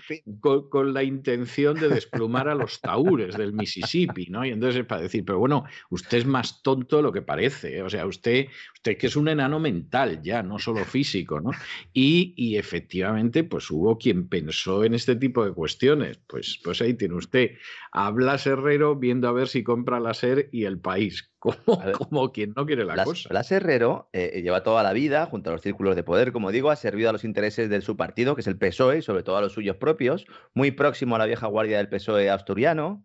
Fue el mayor beneficiado por el gobierno de Felipe González en las concesiones de radio. Está mirando en 1989 y en 92. Formaba parte de la llamada Operación Arco Iris, diseñada por Guerra en la primavera del 89.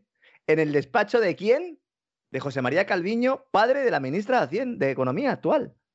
Nadia Calviño. ¿Y usted se cree que a ese lo iban a engañar para, para que vendiera, vamos, para que se apoderara de él y luz fructuora una, una radio supuestamente liberal? vamos, es que, hay que ser tonto de baba. O sea, es que la época en la que está hablando usted, ahí ya lo que tenía era amigos en Casa Cospedal el señor Blas Herrero. Sí, bueno, y ahí ya, ahí ya era muy amiguito de Ignacio del Hierro, López del Hierro, que es el marido de Cospedal el cual lo ha tenido a sueldo Blas Herrero hasta hace poco asesorándole en sus negocios hoteleros.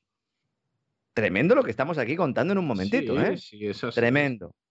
Antes de eso, en la famosa operación Arcoiris de la que estaba hablando, se crea una gran cadena de radio al servicio del PSOE con las licencias entregadas por quién? Por Galeote, el del caso Filesa, financiación legal del PSOE, que puso todo el dinero que había en la llamada caja común de la izquierda al servicio de la causa.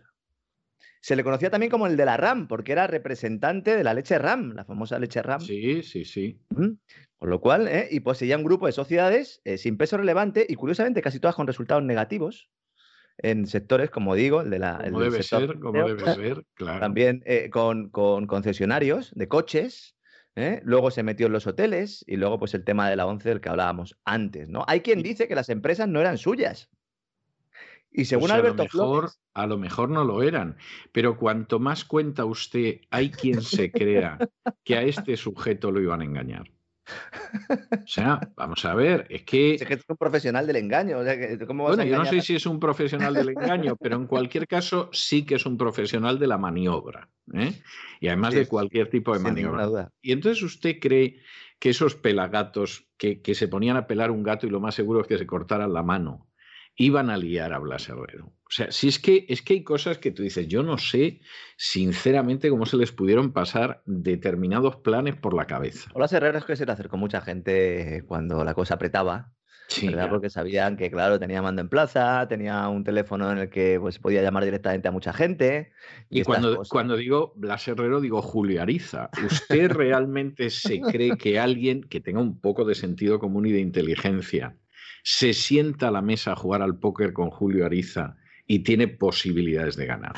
O sea, es que es, que es de estas cosas. En todos los medios de comunicación en los que he trabajado, en todos los, en todos los medios de comunicación en los que he trabajado, hubo algún momento en el que este señor entró por la puerta. El señor Ariza, digo. Al señor Herrero no le conozco personalmente. A Blas, digo. A Luis sí, pero ese es otro y eso ya sí que es otra historia, ¿no? Entonces, el imputado en el caso Files, Alberto Flores, decía que las emisoras no eran suyas, que figuraba como testaferro y que él no puso en ningún momento ni una peseta. Entonces, en este contexto, bueno, ya en los, en los últimos tiempos, como digo, teniendo incluso a sueldo a Cospedal, bueno, al marido de Cospedal, ¿no? Como asesor en su desembarco hotelero. Con estos mimbres presenta este señor una oferta de 200 millones de euros, que coincide curiosamente, esto sí que debe ser casualidad, ¿no? Con el dinero que se sacó en su momento, ¿no? No, porque habrá dicho en qué lo empleamos, pues en quedarnos con el grupo. ha llovido ya mucho, pero a ver, eh, no se dice mucho, pero él dice que representa a un grupo de inversores. A mí, esto huele muy mal. Huele muy mal como todo lo que pasa últimamente. Fíjese que yo ya estoy yendo mucho más allá de lo que llega cualquier artículo hoy en, un medio de comunicación. Y aún así llega un momento en el que todavía no puedo continuar porque no sé quién está detrás de este señor ahora. Pero solo no está. Un grupo de inversores que representa un grupo de inversores. ¿Qué está representando? ¿A quién le va a hacer un favor? ¿Por qué le van a pagar? Mire usted, puede ser desde Soros a quien no es Soros y se van a hacer con el grupo Prisa. Y supongo que Polanco, que es posible que contemple esto desde el infierno, bueno, estará sufriendo lo indecible. Porque esa época en que a Polanco se le empezó a llamar el Jesús del gran poder, de manera bastante irreverente, dicho sea de paso, pero era como se le conocía, y que llegó a hacer lo que quiso y que llegó a afirmar aquello de no hay huevos para negarme a mí una televisión de pago, en fin, todas estas cosas, que era Polanco, que era todo, todo. Empezando por borrar su pasado de falange, bueno, pues evidentemente esto ha durado lo que un azucarillo en un vaso de agua en el momento en el que desapareció Polanco. Es decir, han intentado mantenerlo en pie, pero es que eso se les ha ido cayendo y ya está, pero en, caída libre. Vamos, para que te lo compre el de FM, por amor de Dios. Es que vamos a ver el, tema de Polanco también es, muy fuerte, porque la familia, bueno, los hijos de, Polanco, que están ahí, que supone que tienen acciones, tienen acciones porque las sucesivas ampliaciones de capital que ha habido que hacer para no cerrar directamente, porque claro, él tiene una deuda financiera tremenda, luego hablaremos un poco de ella, ¿Qué, hizo eh, el Banco Santander? Pues hacer las ampliaciones de capital y prestarle el dinero a los polancos para que fueran a las ampliaciones de capital. Claro. Entonces, claro. los polancos están ahí, pues eso, como no sé, como yo mm, le regalé hace poco a mis hijos un guiñol de, caperucita roja, pues igual, son un muñeco, son el lobo, son caperucita, quien quiera, pero se pone ahí el muñeco y ya está, no tienen ni mando en plaza ni nada, ¿no? Juan Luis Cebrián, cuando se lo sacan del Consejo de Administración, se le pegó mucho, o se, se le pegaron mucho las formas del señor Polanco porque cuando ya se le destituye, se pega un puñetazo encima de la, mesa y dice, me voy a ver al rey. Como diciendo, usted no sabe quién soy yo, ¿no? Que me voy a ver al rey, ¿no? En unas medidas y unas formas, bueno, pues como siempre ha sido Cebrián, ¿no? Entonces, el grupo, en los últimos tiempos, lo hemos comentado en alguna ocasión, es un agujero negro financiero. Entonces, ¿esto le viene bien al grupo? Pues sí. ¿Por qué? Porque ahí tenemos dos accionistas mayoritarios, que uno es Amber Capital, que es un fondo, del cual tampoco se sabe realmente quién está ahí detrás, algunos dicen que podría estar la vieja guardia pepera también, de alguna forma, pero bueno, en principio no es así o no está confirmado. Y luego el Banco Santander, que es el que ha puesto al presidente Javier Monzón, ex de Indra, como siempre digo, presidente de la filial de Santander Open Bank, es decir, el presidente del Grupo Prisa es el presidente de la filial online del Banco Santander. no es que lo controle un poco, es que el presidente es él. Y además es el chico de Ana Botín, el amigo dejémoslo ahí, de Ana Botín, ¿no? Entonces, en este contexto, sale un señor y dice, oiga, yo pongo 200 millones encima de la mesa, teniendo en cuenta que tienes una deuda financiera que supera los 1.100 millones de euros y que todos los años hay que hacer operaciones de ingeniería financiera, que cuando no salen adelante incluso hay que coger el teléfono y llamar a gente para que compre las acciones en la ampliación de capital, que es lo que lleva haciendo el Santander mucho tiempo, pues claro, el, el fondo de inversión Amber Capital, que lo que quiere es de alguna manera sacarle rentabilidad a esto, dice, vale. Entonces, ¿qué sucederá? Porque Amber Capital quiere. ¿Por qué? Puede suceder cualquier cosa.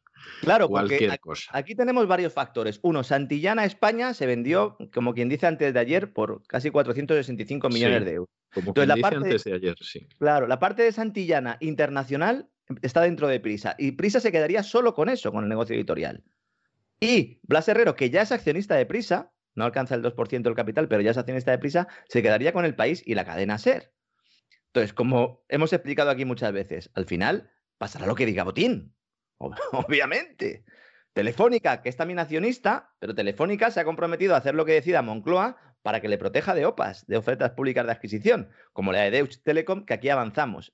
esto es, esto es una, una gran cloaca, un capitalismo de Estado, en el peor sentido de la palabra, en la cual estamos hablando de cómo se reparten un medio de comunicación y que muestra todas las vergüenzas del sistema corrupto español. Tiene banco, tienes la compañía de telecomunicaciones, tienes el primer periódico de España, en teoría, ¿no? El primer periódico de España. No, sigue siendo, sigue siendo el primer periódico de España, pero eso ya no es nada prácticamente. Claro, ya con una importancia relativa, pero bueno, para Moncloa es determinante. es que, insisto, la famosa entrevista de Soraya San de Santa María, donde se ve con la foto y las medias y todo aquello, bueno, es que se lleva un director de por medio del periódico. Sí. Es que se llevó Bueno, no llevaba medias, ¿eh? O sea, yo, yo recuerdo, yo recuerdo aquella entrevista ¿eh? donde, donde aparecía de diputada desorejada y, y verdaderamente yo sinceramente es una de esas cosas que dice, yo no sé el marido cómo se lo toleró, ¿no? O sea, pero, pero una cosa, bueno, el marido y ella en qué estado de intoxicación etílica estaba, pues salía en negligé en una entrevista y tú dices, pero esta mujer se ha vuelto loca, ¿no? Marido que trabajaba en Telefónica y que, y que las presiones iban a través de él al presidente de la compañía. Es que es, es de, pues eso, de novelón, de, culebrón, ¿no? Entonces, mi opinión, mi opinión es que el grupo Prisa dejará de existir en los próximos meses, tal como lo concebimos hoy en día Va a haber un grupo editorial, que además es como se están reformando la mayor parte de grupos mediáticos. Uno con lo que da pasta, que es eh, fundamentalmente Santillana Internacional. También habría que analizar por qué da dinero esto, porque claro, lo de, lo de Santillana, compañía que durante muchos años se ha forrado gracias a los tratos de favor que le han dado los gobiernos a este y al otro lado del Atlántico, con Polanco, Felipe González, los amigos hispanoamericanos, eso, eso también nos da para un serial, para un serial auténtico. Entonces yo creo que va a desaparecer, la compañía se dividirá en dos bloques, uno medio de comunicación y el otro el negocio editorial, que se centrará sobre todo en Hispanoamérica. Por eso es importante para todos nuestros oyentes allí, que sepan un poco cómo va a ir el tema, ¿no? Esa es la situación actual. Yo creo, insisto, que, que no habrá problema, a no ser que Santander y Moncloa no estén al tanto de la operación, pero vamos, me extrañaría mucho que en este contexto, aunque ya es la segunda vez que lo intenta, también hay que decirlo, y no se le ha permitido hasta ahora, pues eh, conseguir estos medios de comunicación, que insisto, no dan dinero, es decir, solo los quiere para eh, ejecutar poder, para tener poder y para poder, supongo que alquilar ese poder a terceros, porque claro, eso también es otra opción, ¿no, don César? Si yo tengo el diario El País, Cadena Ser, bueno, pues el que quiera un mensaje me paga y ya está, ¿no?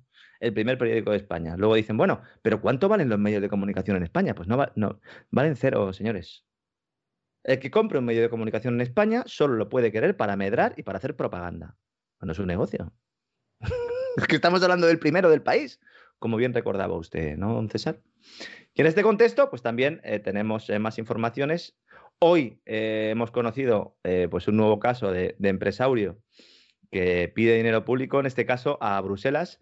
A ver, la verdad es que cuando he leído la, noticia me he indignado progresivamente y luego he hecho una pequeña investigación porque efectivamente mi indignación pues tenía, tenía cierto, cierto fundamento. A ver, Iberia y Airbus buscan 12.000 millones de euros para renovar flota y volar con hidrógeno. ¿De dónde quieren que salga Toma castaña, toma castaña. ¿De dónde quieren sacar esta pasta, don César? pues del Next Generation EU, del, plan de rescate de la Comisión Europea. esto va a haber que ampliarlo porque no hay para todos, don César. Yo también he presentado una solicitud que me quiero cambiar el aire acondicionado de casa. Digo, si cuela. No, porque eso es sostenible, ¿no? Mm, mire, para gastar menos y tal. Le regalan a usted un abanico, vamos, es que, es que ha tenido usted suerte, ¿eh? un abanico, pues sí, para usarlo aquí, el otro día fue el Día del Flamenco, me hubiera venido estupendamente, ¿no? Vamos a ver, estamos hablando de un macroproyecto que plantea que, eh, bueno, son muchas medidas, ¿no? Pero lo que se plantea es colaboración público-privada, efectivamente, que metan también dinero BBVA y Santander, pero fundamentalmente es una petición de dinero público eh, pedido a la Comisión Europea dentro de este paquete de rescate, que claro, ellos dicen, bueno, como es, esto es verde, el hidrógeno es verde, es renovable, es estupendo, pues venga, pues perfecto, vamos a cambiar el queroseno y vamos a poner el hidrógeno. Vamos a ver, lo del hidrógeno es una mentira como la tapa de un piano. A ver, en el Green Deal europeo, el famoso eh, European Green Deal, que como siempre le digo, don César, y a nuestros oyentes en Estados Unidos, les hemos ganado por la mano, porque en Europa ya se ha aprobado el Green Deal, el nuevo pacto por eh, verde, ¿no? Hay 30.000 millones de euros destinados al hidrógeno verde. Vamos a ver, el hidrógeno verde no es una fuente de energía, el hidrógeno, perdón, es que ya me han metido también ellos en su lengua. El hidrógeno no es una fuente de energía, es un vector, es decir, tú tienes que utilizar el hidrógeno para obtener eh, otra sustancia que sea la que te dé la energía. Es más, el 95% del hidrógeno que se consume en el mundo se obtiene a partir del gas natural. o sea, tú necesitas gas natural para tener hidrógeno, porque el hidrógeno puro no se encuentra en ningún sitio. No puede salir uno con, como si fuera a cazar mariposas, voy a coger hidrógeno o con una bolsa de plástico. No, esto no es así. Que voy a por el hidrógeno. Exacto, Igual que lo del butano, pero con hidrógeno, ¿no? Alguno incluso aprovechará lo de decir Matilde que voy a por el hidrógeno y no vuelve por casa. Lo que antes se hacía con el tabaco, ahora se hace con el hidrógeno. ¿no? A ver, todo esto viene de la economía del hidrógeno, del economista norteamericano Jeremy Rifkin, yo lo quiero contar hoy porque eh, me parece perfecta esta noticia para ilustrar y ir preparando al personal, aunque vamos a dedicar un programa completo, yo creo, a todas las mentiras de la calentología, porque esto es tremendo. ¿no? Entonces, lo que planteaba Jeremy Rifkin es, oiga, eh, vamos a intentar producir dentro de la revolución energética a la que vamos, vamos a incluir el hidrógeno, porque al final, oiga, pues mediante la electrólisis, en principio, pues eh, podemos, es un gas cuya combustión produce un, un producto inocuo, que es el agua, vamos, básicamente es el agua, ¿no? Entonces, Claro, tú haces circular electricidad por una cubeta de agua, efectivamente, se acumula el hidrógeno y el oxígeno y se separan, ¿no? Básicamente es eso, ¿no? Pero tú necesitas aplicar la electricidad a eso. Es decir, tú necesitas energía para generar esa energía, ¿no? Entonces, yo entiendo que hay investigaciones sobre esto que están muy avanzadas, que me parecen estupendas, y que mm, perfecto, oiga, si conseguimos que haya una fuente de energía más, estupendo. Pero es que el objetivo es que el combustible de hidrógeno se genere por electrólisis de energía renovable en lugar de crearlo separando el carbono del gas natural. Es decir, va a ser más caro y por lo tanto más ineficiente. Es más, es que solo hay un barco capaz de transportar esto y se hizo en diciembre del año pasado. Entonces, que me diga Iberia, ¿qué quiere? Es que ya no sé ni cuánto dinero era. 12 mil millones de euros para renovar su flota y volar con hidrógeno. Primero, los barcos que puedan eh, transportar el hidrógeno. Primero, mira a ver si la tecnología está disponible. Y lo mismo le digo a la Comisión Europea. No vendan ustedes motos. No vendan ustedes motos. Mira, a los oyentes que les interese esto, que lean a Antonio Turiel o a Félix Moreno, que lo busquen en internet. Antonio Turiel o Félix Moreno, que aunque son ingenieros y, saben de esto un montón y llevan tiempo ¿no? exponiendo las mentiras del hidrógeno, ¿no? Pero vamos a ver, todo esto de transportar hidrógeno de aquí para allá todavía no tiene ni siquiera los barcos necesarios. Esto va a ser el saqueo sostenible. El hidrógeno verde, don César, el saqueo sostenible. Por no hablar, que eso también podríamos dedicarle un programa entero, a dónde quieren hacer el, dónde quieren producir este hidrógeno para traerlo luego en barco, porque lo quieren hacer en África, hay intereses ahí de China, la famosa presa esta del Congo, ¿no? Esta que dicen que va a ser más grande incluso que las tres gargantas de China. No, eso, eso puede ser algo tremendo, lo de la presa del Congo. Desde luego el Congo tiene una desgracia encima auténticamente pavorosa. Es que prácticamente no hay, no hay nada que no ensayen en el Congo. Sí, la por ejemplo, provocar, por ejemplo, provocar una guerra civil para apoderarse del coltán que se ha llevado por delante cuatro millones de personas de las que no habla nadie, por supuesto. No, no, pues esos no importan, no importan. Ese es el patio de operaciones donde se prueban las vacunas, donde, oiga, pues, oiga, que aquí no se puede producir energía, pues la producimos allí. Y luego encima les multamos o les prestamos dinero. Ahora, la teoría es que se va, eh, al construir estas, estas famosas presas, ¿no? Las presas de Inga, lo que se va a hacer de alguna manera es facilitar eh, pues que haya inversión extranjera allí. Hombre, eh, vamos a ver, una cosa es que haya inversión extranjera, que está muy bien, que se hagan unas obras fanaónicas, pero luego ese combustible, si tiene que meter en barcos, traerlo aquí para luego echárselo en el avión de Iberia, oiga. Y luego, ¿qué me van a hacer a mí? ¿Un descuento en el billete? Usted puso de sus impuestos tanto para el... ¿No? ¿Esto lo descuentan luego? ¿Cómo va esto? ¿Te dan una tarjeta con un bono? Dos por uno, alguna cosa tendrán que hacer, ¿no? ¿Cómo le vamos a pagar a nosotros los, aviones de hidrógeno? Pero es que nos hemos vuelto locos. Don César, yo llevo tiempo advirtiendo que una vez que se abre la puerta, ya todo el monte es orégano. Porque si rescato una empresa por una razón, a otra también, y a la otra, y a la otra, y a la otra. Globalia y Barceló. Dijimos hace unas semanas que Europa iba a ser rescatada con el dinero de los contribuyentes, ¿verdad? Bien, lo explicamos. Bien, pues Globalia, que es el grupo del que depende de Europa, también tiene una cosa que se llama Alcon Viajes y hoteles, sobre todo en Hispanoamérica, ¿no? Bueno, pues esta agencia de viajes, que se llama Alcon Viajes, es con la que se quería fusionar el Aboris, que es la agencia de viajes de Barcelona, dentro de la megafusión de Global y Barcelona, que obviamente se había detenido porque el sector hotelero, muy bien, muy bien, lo que es muy bien, no va. Muy bien, pues, ¿qué va a pasar? Porque el gobierno promueve la fusión, dándole 240 millones de euros de dinero público. Y además dicen que esto es para que se fusionen, que esto está muy bien, que este sector es estratégico. Pero, ¿cómo van a ser estratégicos las agencias de viajes? si las agencias de viajes es un sector muerto. Agencias de viajes, siglo XXI. Digitalización, ¿no dicen ustedes, señores? ¿Pero qué agencias de viajes? ¿Estratégico para quién? ¿Para quién es estratégico que Alcon Viajes siga haciendo negocio? Dice, no es que la fusión está aprobada con la Comisión Nacional del Mercado de la Competencia y todo está muy bien. Y vaya, bueno, pues páguenlo ustedes. ¿Por qué vamos a rescatarlo? Yo sigo sin comprenderlo. Es el latrocinio covidiano, don César. Es tremendo. Una agencia de viajes.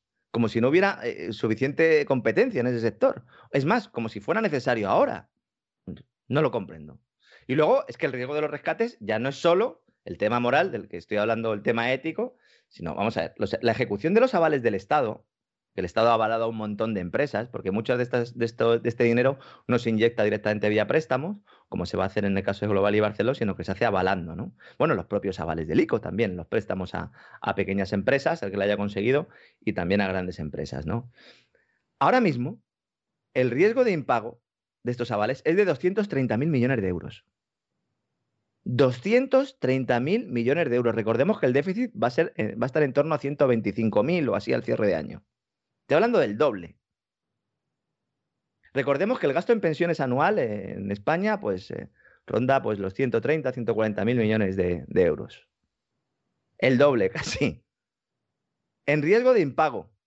¿Esto qué implica? Pues que lo está avalando el Estado. Todos nosotros lo estamos avalando. Todos los ciudadanos estamos avalando. Según los datos del Banco de España, a cierre de septiembre, el Estado tendría avales por unos 170.000 millones aproximadamente, de los que buena parte, eh, más o menos la mitad, corresponden al programa diseñado por el tema del COVID, es decir, que no exclusivamente por el tema del COVID. Faltan por conceder algunas garantías todavía, pero si sumamos todas las garantías que contempla el programa son 229.000 millones de euros. Que si, que si no se pagan, pues tendrán que salir de algún sitio. ¿De dónde? Pues del dinero de los impuestos o de las emisiones de deuda pública. Hombre, conviene tener en cuenta que España ha sido incapaz de sufragar su gasto público con los ingresos que genera anualmente desde 2008. Hay algunos oyentes que me lo siguen preguntando con cierta recurrencia. Sí. Me dicen, bueno, ¿y cómo puede ser que creciendo eh, haya, haya déficit público? No, porque gastas más de lo que ingresas. ¿Y para qué? Bueno, pues para pagarte tu chiringuito, para pagar a tus varones, para que tus varones estén contentos, para que los varones del otro también estén contentos para, no sé, que los ciudadanos luego te vuelvan a votar. Eso es lo que está pasando en España desde 2008. Entonces, obviamente, ahora vamos a tener un problema disparado. Es que si el otro día hablábamos de que efectivamente habíamos cerrado con una deuda pública espectacular del, 114% del Producto Interior Bruto, ¿verdad? Lo decíamos, don César, después de las últimas subidas, pues es que con esto nos vamos directamente al 140% del Producto Interior Bruto. Esto si viene un marciano y le, aquí a España le dice, bueno, ¿y ustedes cuánto deben? Y dice, pues mire, yo debo eh, lo que produzco en un año y medio. Eso lo debo. Todo lo que produzco en un año y medio lo debo. Oiga, pues usted algo está haciendo mal, ¿no? Claro, ahora con el COVID, pues como planteábamos en aquellos programas, ¿recuerda usted? De, de, pues yo creo que ya de noviembre o por ahí, cuando decíamos, ojo, que el COVID va a servir de excusa para muchas cosas. Va a servir de argumentario para decir, no, es que claro, con el COVID. Sí, pero es que antes del marzo la situación era la que era. Y buena parte de estos avales han sido concedidos en los planes estos de los programas de Naya Calviño para, en teoría, paliar la crisis del COVID o aplazar su estallido, que es lo que yo creo que va a suceder. Y es así, ¿no? Y mientras, pues en el Congreso, pues ya han estado hablando ustedes, don César, allí a grito pelado, ¿no? ¿Verdad? En el Congreso del Personal, las batallas, eh, la última, la de los desahucios, Enmienda firmada junto a Esquerra y Bildu a los presupuestos generales del Estado para prohibir los desahucios hasta finales del año 2022, impulsada por Podemos. Es decir, Podemos es un partido de gobierno. Aprueba unos presupuestos en Consejo de Ministros. Y luego van los presupuestos al Congreso y dice, oiga, yo quiero presentar una enmienda. Pero si los presupuestos los ha hecho usted. ¿Cómo, ¿Cómo que quiere presentar una enmienda? Yo la verdad es que eh, lo que no pasa en este país lo que no sí, pasa en el... Sí, verdaderamente se está convirtiendo en algo difícil de superar. ¿eh? O sea, hombre, cuando conoces Venezuela eh, vas comprendiendo que, hay paralelos, pero, pero es algo tremendo. Es algo tremendo. No, es que si, lo has elaborado tú y si no estás de acuerdo y querías meter una enmienda, pues negociala con el presidente del gobierno, que es lo que hicieron. Y como no salió, pues dicen, bueno, pues nosotros lo sacamos así, ah, le habrá dicho Sánchez, luego lo llevamos al Congreso y en el Congreso ya te damos algo. Que eso no quiere decir que se lo vaya a dar porque Sánchez ha engañado a todo el mundo, ¿no? Durante todo el tiempo, además. Es, increíble. Ya saben ustedes que cuando se engaña a todo el mundo durante todo el tiempo, es que el que está siendo engañado es tonto. Ahí no hay excusa ninguna. claro, ¿eh? si no te das cuenta en ninguna, es que eres muy tonto, ¿no? Entonces, vamos a ver, lo he comentado alguna vez, pero lo repito, porque el tema de los desahucios es tremendo, ¿no? O sea, si, una si se prohíben los desahucios en el alquiler hasta finales del año 2022, estamos diciendo que todas las personas que tengan un inmueble alquilado y que en muchos casos es muy probable además, teniendo la, la, situación actual, que hayan visto reducidos sus ingresos notablemente, pues las personas que tengan esos pisos alquilados, pues necesitan garantizarse que van a cobrar ya tienen suficiente miedo porque la inseguridad jurídica es brutal, porque la ocupación es brutal y porque además la policía pues tiene orden de hacer un poco la vista gorda, ¿no? En muchos de los casos, ¿no? Entonces hay una inseguridad jurídica de caballo. Pues si encima prohíben los desahucios, ¿de qué van a vivir estas personas que tienen esos inmuebles en alquiler? Entonces, claro, los de Podemos dicen, no, es que esto, las viviendas en alquiler las tienen los grandes fondos buitre, los grandes capitales, los Rockefeller y Rothschild. Pues no, señores. A lo, mejor en otros países sí, pero en España no. En España no. Según los cálculos del propio Banco de España, el 90% de las viviendas en España están en manos de particulares. 9 de cada 10 está en manos de particulares. Y solo un 10% pertenecen a empresas. Y de esas empresas, algunas son las sociedades de inversión inmobiliaria que, insisto, a pesar de que muchas de ellas están controladas por los malos en el extranjero, a nosotros nos han salvado de una crisis inmobiliaria mucho peor. Entonces, estas socimis sobre todo han invertido en hoteles. Han perdido hasta la camisa. Ahora mismo han perdido hasta la camisa. Le van a comprar otros, que a lo mejor son más buitres que ellos. Bueno, perfecto. Pero el problema de España no es que, las viviendas en alquiler las tengan estos agentes, porque dicen, no, es que acaparan, dicen los de Podemos. No, señor, no acaparan. Es que el propio gobierno ha reconocido que el mercado está copado por propietarios físicos. Ábalos ha llegado a hablar de un porcentaje del 85%. Nadia Calviño lo eleva mucho más, ¿no? Hasta el 96%. Pero es que, claro, Calviño es la que se opone frontalmente a esta medida porque sabe que el, destrozo que puede generar es mucho mayor, ¿no? Imagínense, ahuyentar aún más al que pueda tener eh, la posibilidad de alquilar una vivienda. Por lo tanto, el principal argumento para defender esta violación del derecho de propiedad, que es prohibir los desahucios de inquilinos que no pagan, es falso. Pero es que además, aunque no lo fuera, aunque grandes fondos tuvieran la mayoría de las viviendas, oiga, es que son suyas. Alguno dirá, bueno, ¿y en qué condiciones las compraron? Bueno, pues vamos a analizar eso. Pero lo que no puede ser decir, no, no, no, Aquí esto es como lo de, la deuda odiosa. Dicen, no, es que mi gobierno se endeudó eh, y yo no soy responsable de esa deuda. Pues a lo mejor lleva usted razón, que su gobierno fue un, sinvergüenza al gobernante de turno y se endeudó, pero usted la tiene que pagar.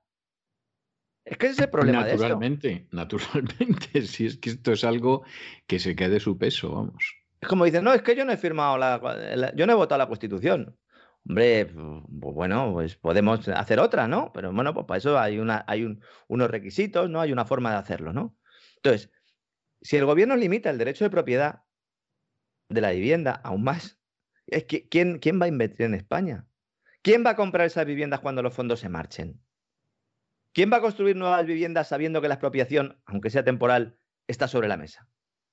Y es que lo único que no dicen es lo que hay que hacer para conseguir reducir la presión alcista de los precios del alquiler. Apúntenselo esto, grábenselo a fuego. Lo que hay que hacer es incentivar que haya más viviendas, no que haya menos. Que haya más. Si esto fuera tan rentable, estaría todo el mundo haciendo viviendas. Sí, duda. ¿Por qué no se hacen? O entonces, o bien no se hacen, porque hay una burocracia y hay una limitación por parte del sector público, o bien no se hacen porque no son tan rentables. Es que no hay más posibilidades aquí. Entonces, en este contexto. Sí, o sea, la cosa no tiene más vuelta de hoja, vamos. Claro, entonces, vamos cada vez a más. Si se, recuerda usted, don César, hace unos años oíamos hablar de aquello de penalizar las, viviendas vacías. Eso fue lo, lo, primero. Esto poco a poco va entrando cada vez más en el agujero y cuando nos damos cuenta, pues tenemos ya el agujero completo, ¿no? Y esto es así lo que está pasando. Porque ahora mismo ya se está hablando directamente pues de que, de que te, expropien la renta de tu alquiler durante un año y medio, que es de lo que estamos hablando, ¿eh? Sí. Sí, en este caso no lo pagaría nadie, porque ese dinero no iría a ningún sitio, porque el inquilino no lo paga, pero oiga, ¿y mi renta? ¿De dónde sale mi renta, no? Y es importante saberlo, es importante conocerlo. ¿Eh? Porque, claro, si uno repite al final una mentira mil veces, pues en muchos casos cuela, pero no es así. No es así y al pequeño propietario de vivienda hay que protegerle, porque en muchos casos, como ya pasó en la crisis de 2008-2012, esas personas que tienen un inmueble en alquiler muchas veces son personas mayores. Son personas mayores que a lo mejor están viviendo en una casa más pequeñita, eh, pues porque a lo mejor ya, pues obviamente, si tienen problemas de movilidad o lo que sea, y a lo mejor con el dinero del alquiler de ese inmueble se están pagando una persona que les pueda atender y que les pueda ayudar a ir al baño. Es verdad. eso, eso es totalmente cierto. Eso es totalmente cierto, es, es, la pura realidad y en muchísimos casos es gente que a lo mejor incluso aunque no se encuentre en esa situación que es bastante dramática, sin embargo es gente que complementa unas pensiones miserables para, para poder vivir. O sea, esa, esa es la tristísima realidad. Y luego hay otros, y luego hay otros que, aunque a lo mejor eh, no tengan problemas de movilidad, ni tengan ninguna enfermedad, ni sufran ninguna dependencia, eh, eh, bueno, pues ninguna discapacidad, ni ningún problema, pues simplemente tengan que pues llevarse a su familia a vivir con ellos, a sus hijos, a sus nietos. Sí, sí, sí, sí, sí. Es y necesitan ese dinero, pues, pues mire, pues tenemos una casa de dos habitaciones, nos apretamos aquí todos y con lo que sacamos del piso que teníamos pues en el centro de la ciudad, pues ahora, pues mire, podemos pagar esto. Y entonces se dice, no, no, desahucio prohibido. Es decir, incentivo el impago. Dicen, no, es que esto es para las familias que no tengan, ellos dicen otra solución, otra solución habitacional, es decir, que no tengan otro sitio donde meterse, ¿no? Bueno, pues entonces ustedes, que son el Estado, y que son un Estado que dicen que es el escudo social y que, están, y que además se están gastando el dinero a las puertas en un montón de cosas, como por ejemplo en el hidrógeno de Iberia, en el combustible de Europa o en el Sunsun Corda, pues pónganse ahí en un solar del Ministerio de Defensa y hagan viviendas. Sí. Háganlas. Si la construcción no, son, no es apenas el 20% del coste de un inmueble. Construyanlas, gastes el dinero público ahí. Lo voy a criticar igual, pero ya desde, otra, desde otro perfil. Porque ya dice, bueno, voy a hacer política social, pero política social no es al pequeño propietario machacarlo. no, pero no, pero al final, al final el problema es que efectivamente quien acaba pagando esto siempre son las clases medias. O sea, es terrible, es terrible, pero es así. O sea, al final, toda esa pobre gente que es clase media y en muchos casos además serán clases medias bajas. Entonces, pues bueno, se las golpea sin ningún tipo de piedad, vamos, o sea, no, no. Y punto. Y si es clases medias altas, pues hombre, si te llamas Messi, van a buscarte seis sicarios de Hacienda al avión y te empapelan. Que bueno, yo, yo esto ya, de verdad lo digo sinceramente, yo es que ya, ya, ya no sé a lo que puede llegar la agencia tributaria, de verdad. Bueno, se han esperado un poco, ¿no? Ya como está un poco más de capa caída, ahora han dicho, pues ahora por él, ¿no? Eh, cuando se bajaba del avión, yo entiendo que si hubiera sido un avión que hubiera llevado hidrógeno, podría haber dicho, oye, yo ya he puesto lo mío. ¿no? Si llevara hidrógeno, dices, miren, yo ya no, tenía hidrógeno y, en fin, le atizaron todo lo que quisieron. Mira, voy a recomendar un libro, he dudado sin, hacer, sin hacerlo o no, del, señor Antonio Turiel, ahora que volvemos un poco al tema del hidrógeno. A ver, el final del libro estoy completamente en desacuerdo porque él plantea como solución a, los problemas energéticos, él, recupera la vieja teoría del decrecimiento, con la cual pues obviamente no estoy de acuerdo. Eso de es para echarse a temblar. Sí, de la que hemos hablado en, en, alguna ocasión y que dedicaremos, como digo, un programa, seguramente el gran reseteo de la energía habrá que hacer en breve. Pero Antonio Turiel sabe un montón, es, es científico y es, es, ingeniero y sabe mucho. Y tiene un libro que se llama Crisis Energética Global y cómo no la vamos a solucionar.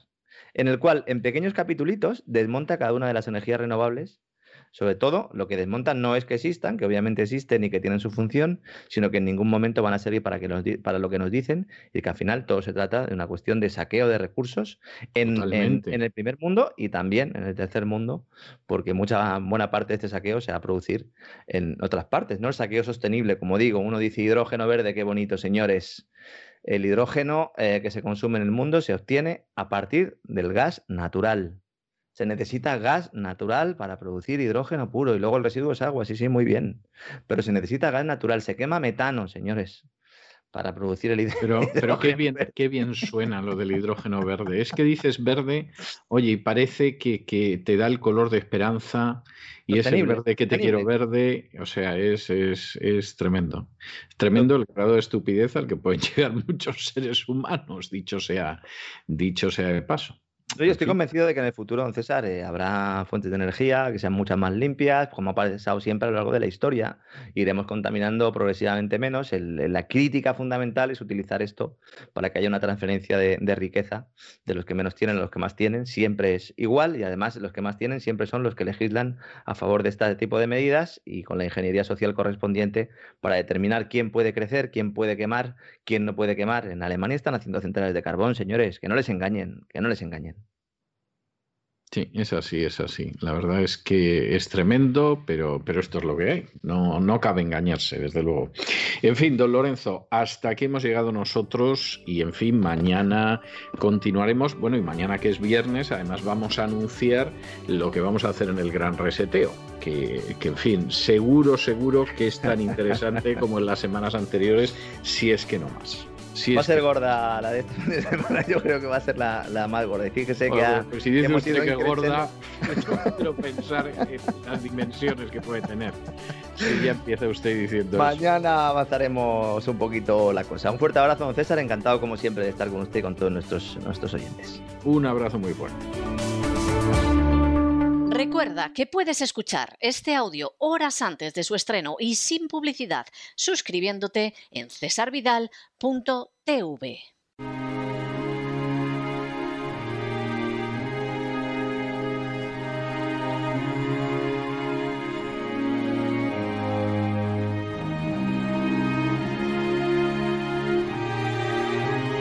La biblioteca con Sagrario Fernández Prieto. The book of love is long and boring. Estamos de regreso para entrar en esta sección que tenemos con doña Sagrario Fernández Prieto todos los jueves, en las que nos tomamos un respiro de cultura, en fin, nos quitamos de todo lo que llevamos arrastrando en los minutos anteriores. Muy buenas noches, doña Sagrario, ¿qué nos trae usted hoy? Muy buenas noches, don César, buenas noches a todos. Pues le traigo un libro que me ha gustado muchísimo, muchísimo y yo creo que a usted también le va a interesar. El autor se llama Daniel Schanflug es alemán, o sea que voy a intentarlo otra vez por si acaso me sale mejor. Schanflug.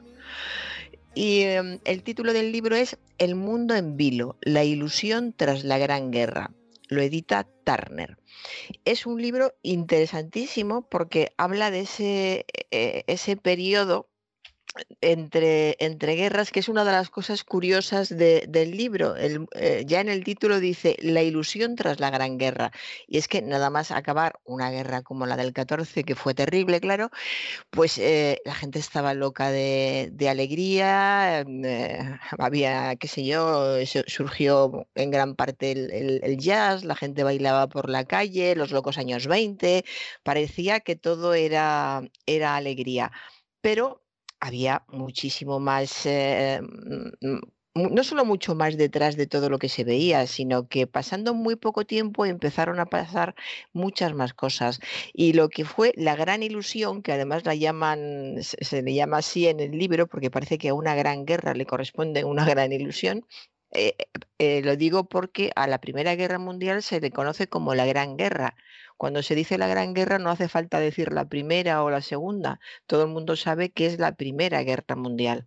Tal importancia y tal magnitud y, tal... Em, tal trascendencia tuvo por el sufrimiento, por el número de muertes. 16 millones de personas murieron en la Primera Guerra Mundial. 16 millones en todo el mundo, porque hubo guerra en todo el mundo en fin, que fue una guerra realmente importante y cuando se, acabó hubo una gran alegría, la gente estaba feliz. Este libro empieza con un prólogo, que es un prólogo, ah, bueno, todo el libro está muy bien escrito, es, eh, además eh, está escrito de forma inteligente para enganchar, es muy visual eh, todo lo que, lo que cuenta y empieza con un prólogo que ya llama la atención eh, en el que cuenta el impacto del poema de John McCree famoso en todo el mundo en los campos de Flandes, ese poema en el que dice que en los campos de Flandes se agitan las amapolas eh, directa, eh, concretamente se agitan las amapolas en los campos de Flandes entre las cruces. Así empieza el, poema. Entonces surgió, y había acabado la, guerra, surgió el poema y muchísimas mujeres en todo el mundo y sobre todo en Estados Unidos se conmovieron enormemente con este poema y se compraban amapolas para llevarlas en su ropa.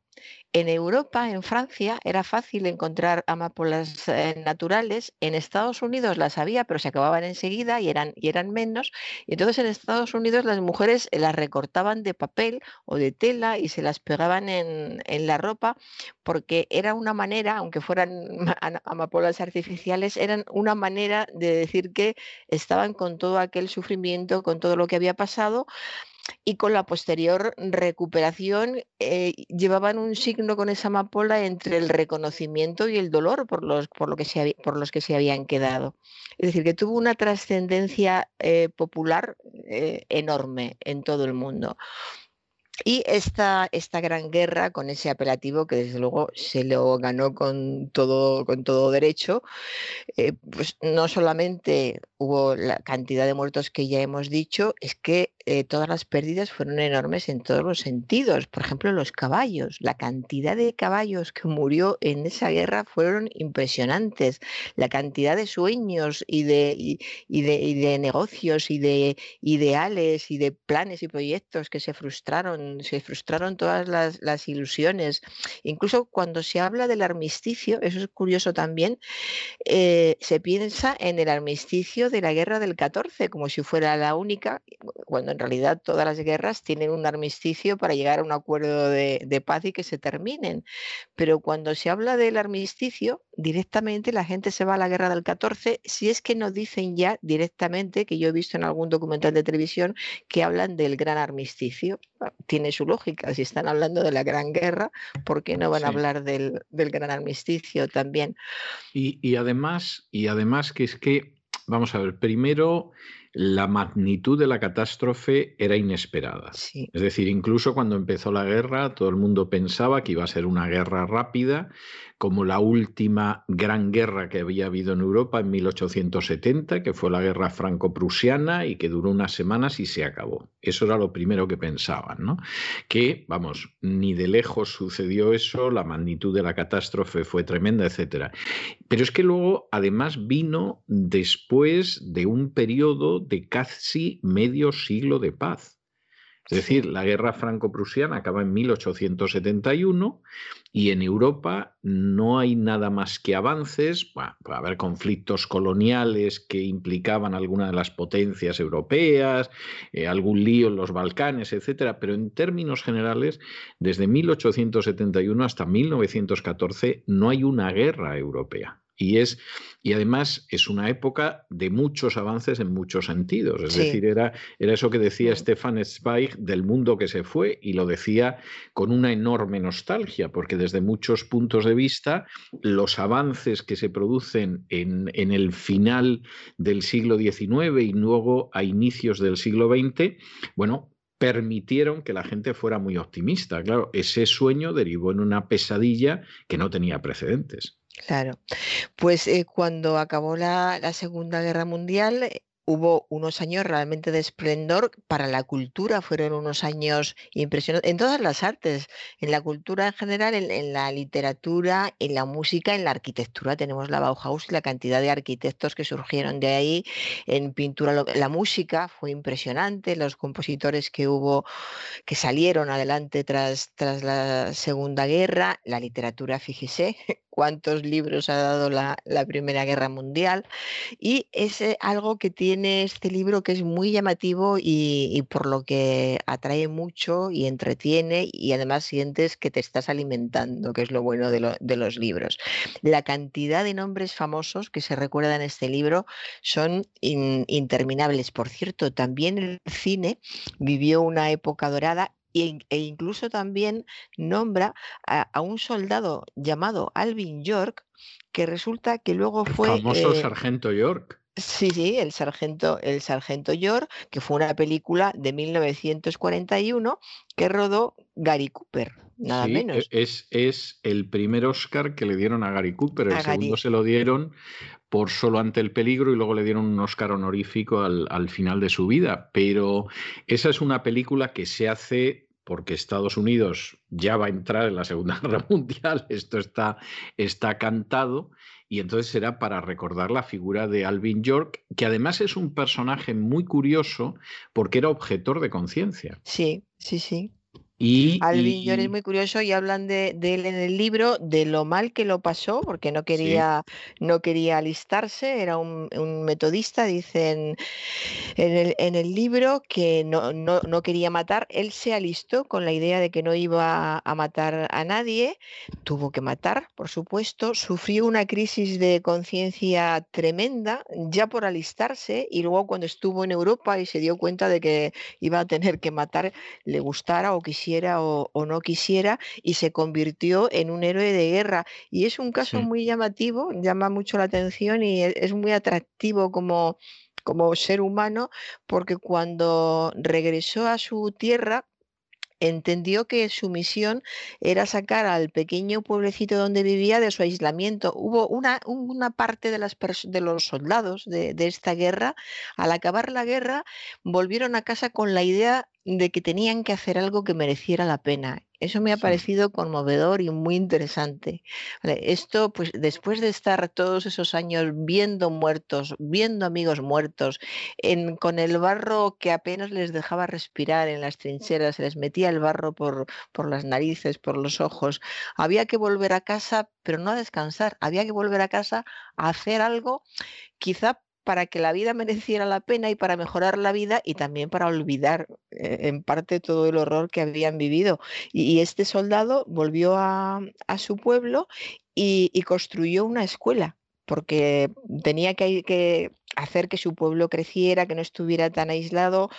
Había comprendido, porque eso sí, las grandes guerras tan lejos de tu país te hacen aprender también, ves cosas muy diferentes. Se había dado cuenta de, la importancia de la educación, de cómo la ignorancia te, retrasa y te dificulta la vida, de modo que construyó una escuela y eh, luego dudó es curioso porque eh, no sabía si hacer, si construir una escuela o una carretera, porque las dos cosas eran fundamentales para que un pueblo saliera adelante, y al final se decidió por la escuela, eh, construyó una, una, escuela en su pueblo. Y hay muchas de las personas que aparecen aquí, en total aparecen 22 personas, 22 personajes, algunos muy conocidos. Aparece Harry Truman, por ejemplo, Truman al comienzo de su, de su carrera, en, participando en en esta guerra, eh, escribiendo de las primeras cartas que aparecen, que aparecen muchos fragmentos de cartas, una de las primeras es de Truman dirigida a una amiga suya, y hablando de cuál es la situación, cómo está destruido todo, todo o sea, mire por, por, donde mire, solo, solo ve destrucción y está viviendo en una casa y le comenta de, de modo anecdótico, si, si quiero eh, abrir un pequeño hueco en el jardín de delante para plantar algo, me, me sale una tibia del enemigo, o sea, estaban llenos de cadáveres todos los campos, hasta los jardines privados estaban llenos de, de cadáveres. Y eh, para él fue, fue decisivo también. Es curioso cómo también Truman pensó que tenía que volver a Estados Unidos y crear un negocio importante, que, fuera importante para él, que le hiciera salir adelante, ganar dinero con, su negocio, pero que además fuera muy útil a la gente y construyó unos grandes almacenes pero se hundieron, no, tuvo éxito con el, con el negocio y los grandes almacenes se hundieron, pero tenía esa misma idea de cuando salga de aquí tengo que hacer algo que merezca la pena. Mm, con los almacenes no le fueron, bien, pero vamos, la política desde luego le, fue estupendamente. Y además de Truman, pues como he dicho, creo ya estaba eh, Virginia Woolf eh, participó muy, muy activamente desde, desde Inglaterra. Gropius, eh, que fundó la Bauhaus en, en, esa época, estaba casado con Alma Mahler entonces, y muchos eh, son eh, desconocidos, por ejemplo, un héroe de guerra afroamericano que se hizo muy famoso también durante, durante la guerra, pues le iban vitoreando en todas partes, salió en documentales, en, en televisión y además le dieron importancia porque pensaban que al ser un hombre, un hombre negro, pues haría que el racismo superara muchas, eh, se superaran muchas barreras eh, respecto al racismo y todo esto iba a ir muy bien. Y fue una fama de, pues bueno, muy temporal. Se hizo muy famoso porque fue excepcionalmente valiente, pero eso, eso pasó. Y una de las cosas que se esperaba, que era respecto al mundo negro, que el racismo diera, diera un giro, que dejara no de existir, pero por lo menos que cambiara. Muchos pensaban que iban a conseguir que dejara de existir, puesto que había muchos negros que se habían alistado, que estaban luchando igual que el resto e iban a morir igual que el resto. Pero la verdad es que el racismo mm, dio, avanzó, avanzó poco en el sentido positivo, es decir, que siguió existiendo, ganó algo yo creo que fundamentalmente pues ganó que eh, muchos eh, negros que tocaban jazz pues, fueron los que llevaron el jazz en esa época a Europa, que es muy de agradecer por supuesto, pero respecto a las situaciones eh, vitales y laborales en sus lugares de origen varió muy poco. Igual que variaron poco, bueno, no variaron nada las expectativas de personas muy curiosas, como por ejemplo... H. Lorenz, más conocido como Lorenz de Arabia, que pensaba que después de la Gran Guerra la repartición de los países de, Asia se hiciera de forma eh, diferente y, más justa de cara eh, a las personas que vivían allí y a los nativos y realmente pues no, lo, no se cumplió su sueño porque eso no, no, se llevó a cabo. Fue uno de los personajes famosos que salió frustrado, muy frustrado de, la Gran Guerra. Y también eh, acabó frustrado Gandhi que esperaba que en los acuerdos de esta guerra hubiera un reparto ecuánime y se delimitaran bien las fronteras de los países y que toda la zona asiática quedara justamente delimitada eh, territorialmente, ¿no? De aquí le correspondía a cada territorio y dónde estaban las fronteras de cada país y eso tampoco se hizo. Es decir, que hubo muchísimas frustraciones después de la Gran Guerra y eh, frustraciones porque eran personas que tenían muy clara esa idea de si esta guerra la ganamos, vamos a conseguir muchas cosas positivas y entre las cosas positivas estaban cosas de este tipo. Pero eh, la, ganaron, pero tampoco la, consiguieron. Hace falta algo, algo más para conseguirlo. Eh, en fin, que hubo muchísimas personas interesantes. Es un libro que además tiene cantidad de anécdotas personales que te hacen aprender historia, o mientras vas aprendiendo historia, eh, hay anécdotas que hacen que esos detalles se te fijen. Por ejemplo, cuando Guillermo de Prusia se dirige al frente de, sus tropas, hizo una de sus, no es que él fuera al frente a luchar, por supuesto, pero sí se acercaban mucho a, las tropas todos los líderes nacionales en esa época al campo de batalla y a las trincheras se acercaban bastante. Entonces eh, montó en, su caballo, se puso su uniforme de gala y fue a visitar a las tropas a, las trincheras. Y este Guillermo de Prusia era hijo del gran Kaiser alemán y el gran, el gran Kaiser llevaba barba, una enorme barba blanca que era muy característica. Y como él quería diferenciarse de su padre, quería que le distinguieran, porque mm, que le distinguieran como en cuanto a personalidad y luego físicamente porque podían llegar a confundirse realmente. Entonces se afeitó la barba y eh, aquello pues recibió muchísimas críticas de, de, los alemanes y de toda la zona eh, todos los países que estaban en el entorno alemán, en el entorno alemán, porque aquello les pareció, les pareció muy mal, les pareció que era una tradición a, a su padre, a la tradición, y se lo criticaron mucho. Y unos días después empezaron a disparar el gas venenoso, que se hizo tan tristemente famoso en esta guerra también, un gas venenoso que, con el que caían los seres humanos, caían los soldados pero vamos, con, de una cantidad, con una cantidad impresionante y además una muerte durísima, según he, leído en alguna ocasión, la forma en que describen cómo, cómo hace efecto este gas.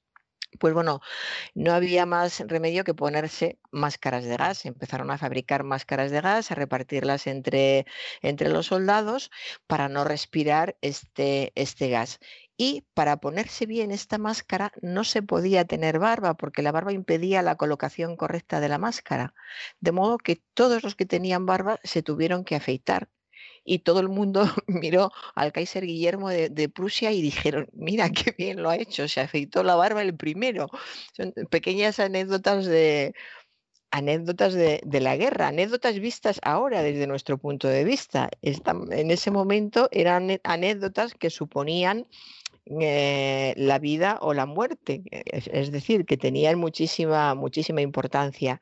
Y en cuanto a personajes famosos, pues eh, bueno, estuvo por ejemplo Arnold Somber, el, músico que se alistó voluntariamente eh, y curiosamente le trataron fatal porque era de origen judío y discutió incluso, parece que todos estos intelectuales damos por supuesto que tienen que tener determinadas actitudes superadas, pero resulta que Kandinsky, que también estuvo en, la guerra, se enfrentó a él y, le dijo que eh, no le hubiera, mm, o sea, que consideraba que los judíos eran una nación así literalmente poseída por el demonio y que a él le trataba porque tenía mucho talento, pero que si no ni, le hubiera dirigido la palabra, naturalmente, Kandinsky se, quiero decir, Sonberg se enfadó mucho con Kandinsky y dejó de dirigirle la palabra. Pero, en fin, todas estas anécdotas van surgiendo en el libro y van dando una idea de cómo era la sociedad, de qué prejuicios había. Y luego lo que gusta mucho, gusta mucho, quiero decir que llama mucho la atención de este libro es cómo te va definiendo lo que había sido la guerra, lo que fue el entusiasmo después, todo lo que, se consiguió, todo lo que disfrutaron, eh, toda la cultura que surgió después de, la Primera Guerra Mundial. Y cómo, cómo, lo viven así, como una gran ilusión. Pues eh, la época de, la ilusión, hay, hay, cartas y textos en las que se habla de la época de, la ilusión, la época de la, de la paz, la época de la fraternidad, todos nombres eh, hermosos, positivos, pero eh, realmente nosotros, leídos, cuando leemos ahora desde nuestro punto de, desde nuestro punto de vista, nos damos cuenta de que aquello en realidad eh, eh, es lo que es para nosotros. Fue la época de entreguerras. Ellos no sospechaban que iban a tardar poquísimo tiempo en, estar otra vez en, en, una guerra mundial, porque muchísimos soldados que estuvieron en la Primera Guerra Mundial luego fueron a la Segunda. Que yo imagino lo que tenía que ser en una familia haber tenido dos miembros o cuatro, según las edades o según los hombres que hubiera, que lucharon en las dos guerras mundiales. Lo que eso debió de suponer y de hecho supuso para, las familias de pérdidas. Pero claro, al acabar la Primera Guerra Mundial nadie podía sospechar eso. Todo el mundo pensó con, eh, más que con cierta inocencia, con la ilusión de que se había acabado es que se había acabado una guerra durísima. Es que la descripción de los campos de Flandes cuando estaban eh, peleando eh, todavía, cuando sucedían las batallas, es mm, realmente para entender lo angustiosa que pudo ser esa guerra y lo terrible y horrible que debió ser para los familiares saber que estaban combatiendo en esas condiciones y de esa manera. Entonces acabó todo eso y lo vieron todo maravilloso, claro, luminoso. A partir de ahora viene la paz, vamos a hacer muchas cosas, vamos a estar muy bien. Y la eh, Segunda Guerra Mundial no tardó nada en, en llegar. Y nadie, es curioso que no lo vieran seguramente hubo gente que sí lo veía, pero serían los estadistas, sería otra clase de gente, pero la gente de a pie, no, la gente de a, pie vio que llegaba la paz y que iban a disfrutar de la vida. Y nosotros ahora, desde nuestro punto de vista, vas leyendo este, este libro y hay veces que sientes ternura y, te dan ganas de, hablas con ellos y dices, no, hombre, no, lo que estáis viviendo es el periodo de entreguerras, que llevamos ya muchos años aquí estudiando el periodo de entreguerras, que es lo que estáis viviendo vosotros otros, que de hecho es que muy poquitos años después, hemos, aquí hemos comentado libros en los que hemos eh, dicho cómo eh, había había jóvenes que se apuntaban al partido nazi en Berlín y que iban por la acera empujando a los judíos y pegando a los judíos antes, mucho antes de que acabara, de que empezara la Segunda Guerra Mundial, pero ya se, se, veía venir, ya estaba en el ambiente. Luego, no pasaron de una gran guerra a una época de paz, fue un, paréntesis para irse preparando entre comillas, para la siguiente guerra que, llegó, fue el periodo de entreguerras. Pero en fin, de cualquier forma, el, libro es interesantísimo, es muy ameno, se lee muy bien con todas estas anécdotas, con todas las eh, personas conocidas y curiosas que, se cruzan en él y merece muchísimo, muchísimo la pena porque que te quedas con esa gratificante sensación de que has aprendido mucho y, que al mismo tiempo has disfrutado. Y eso pues ya sabe usted que, lo consigue en pocos libros, así que hay que aprovechar cuando alguno lo logra como este. Y merece la pena, merece la sí, pena. Sí, merece, merece la pena. Se habla, por ejemplo, del el sueño de una solidaridad entre las naciones europeas pues eh, también pues era veían que se creían que se iba a cumplir ese sueño que es hermoso solo citarlo Sí, es hermoso. Sí, sí lo es. Pero, pero ya sabemos en qué acabó el sueño, ¿no? Así que es, muy interesante. Yo, yo personalmente Vamos a ver, todo esto es opinable, no necesariamente uno está pidiendo adhesiones a sus puntos de vista, pero yo personalmente creo que la Primera Guerra Mundial fue mucho más importante que la Segunda. Es decir, a mí la Segunda me parece que en realidad es una consecuencia mera y directa de la Primera Guerra Mundial y muchos de los problemas que creó la Primera Guerra Mundial los seguimos viviendo a más de un siglo de distancia. Sí. O sea, esa es la realidad, cosa que no sucede con la Segunda Guerra Mundial. Es decir, las la, eh, el final de la Segunda Guerra Mundial, finalmente esas consecuencias han desaparecido. Es decir, Alemania está otra vez unificada y es una potencia importante. Los países que quedaron bajo el dominio de la Unión Soviética no lo están. Eh, el Japón, pues evidentemente es otro país que se ha colocado entre los países más importantes del mundo es decir, de alguna manera lo que pasó en la Segunda Guerra Mundial, no voy a decir ya los judíos que encima eh, llegaron a tener su Estado en Oriente Medio, ¿no? pero de alguna manera todos los grandes dramas de la Segunda Guerra Mundial terminaron, además en un espacio de tiempo relativamente breve, eh, pues concluyendo, eh, siendo digeridos y, sin especial dramas ulteriores, ¿no? Mientras que los grandes conflictos que se crean con la Primera Guerra Mundial están casi todos ahí. Para empezar, el fragmentamiento, eh, la, fragmentación de Europa y, y, en fin, la desaparición de los grandes imperios, el desastre que siguen siendo determinados países del este de Europa, etcétera, etcétera, la división en distintas naciones de Oriente Medio, es decir, todo eso surge del final de la Primera Guerra Mundial y no hemos salido de ello. O sea, esa, esa, Me alegra que, lo diga porque esto también se trata en, en el libro, efectivamente. Sí, así es. Lo que pasa es que quizás sea que la, Segunda Guerra Mundial indudablemente está más cerca de, nuestra época. Hubo más muertos, claro. Hubo, más muertos y sobre todo hay muchísimas más imágenes y eso es fundamental. Hemos visto muchísimas películas, muchísimos documentales y todo eso se ha ido grabando. Entonces no es raro que esté, que esté presente con mucha más fuerza. Presente para cierta parte de Europa o cierta parte del mundo. Porque, por ejemplo, hay muchísimos alemanes a los que no les puedes preguntar por la Segunda Guerra Mundial. Así directamente te miran mal te miran mal. Además, si son amables, suelen ser amables, ¿no? Y hacen un gesto con la mano y dicen, ah, mejor olvidar, mejor olvidar. Siempre es un mejor olvidar, pero muy sincero, porque realmente sufrieron unas pérdidas terribles en todas las familias y había de todo, todos los alemanes eh, tampoco eran nazis. Entonces, había de todo y las pérdidas fueron espantosas. Entonces, es algo que, que se, prefiere, se prefiere olvidar, pero está ahí, está ahí y además eh, se lo recuerdan continuamente a los niños alemanes. Eh, una vez a la semana les siguen recordando lo que fue la Segunda Guerra Mundial y el papel que jugó Alemania. No positivo, ¿eh? no se lo ponen positivo ni mucho menos, pero se lo siguen recordando y lo llevan haciendo desde que acabó la Segunda Guerra Mundial. Eh, ya sabemos la, cómo funcionan los alemanes. De modo que, claro, eso sigue ahí. Sin embargo, la primera, pues, está más lejos y tenemos mucha menos información. Sí. Y incluso en el caso de la Segunda Guerra Mundial en, Alemania, y yo estoy leyendo ahora una, una biografía monumental, porque parece ser que cada nueva biografía que aparece de Hitler es más extensa que la anterior. Y claro, esta que yo estoy leyendo ahora en total debe de, de rondar las 2.000 páginas, ¿no?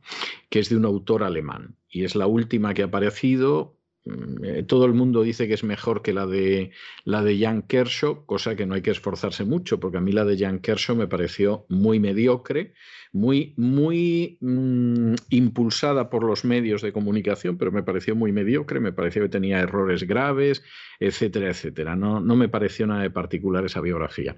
Pero esta es de un, de un autor eh, alemán, tiene dos volúmenes que, bueno, cada volumen anda cerca de las mil páginas. El primero llega hasta el año 39 y el segundo es del año 39 hasta el año 45.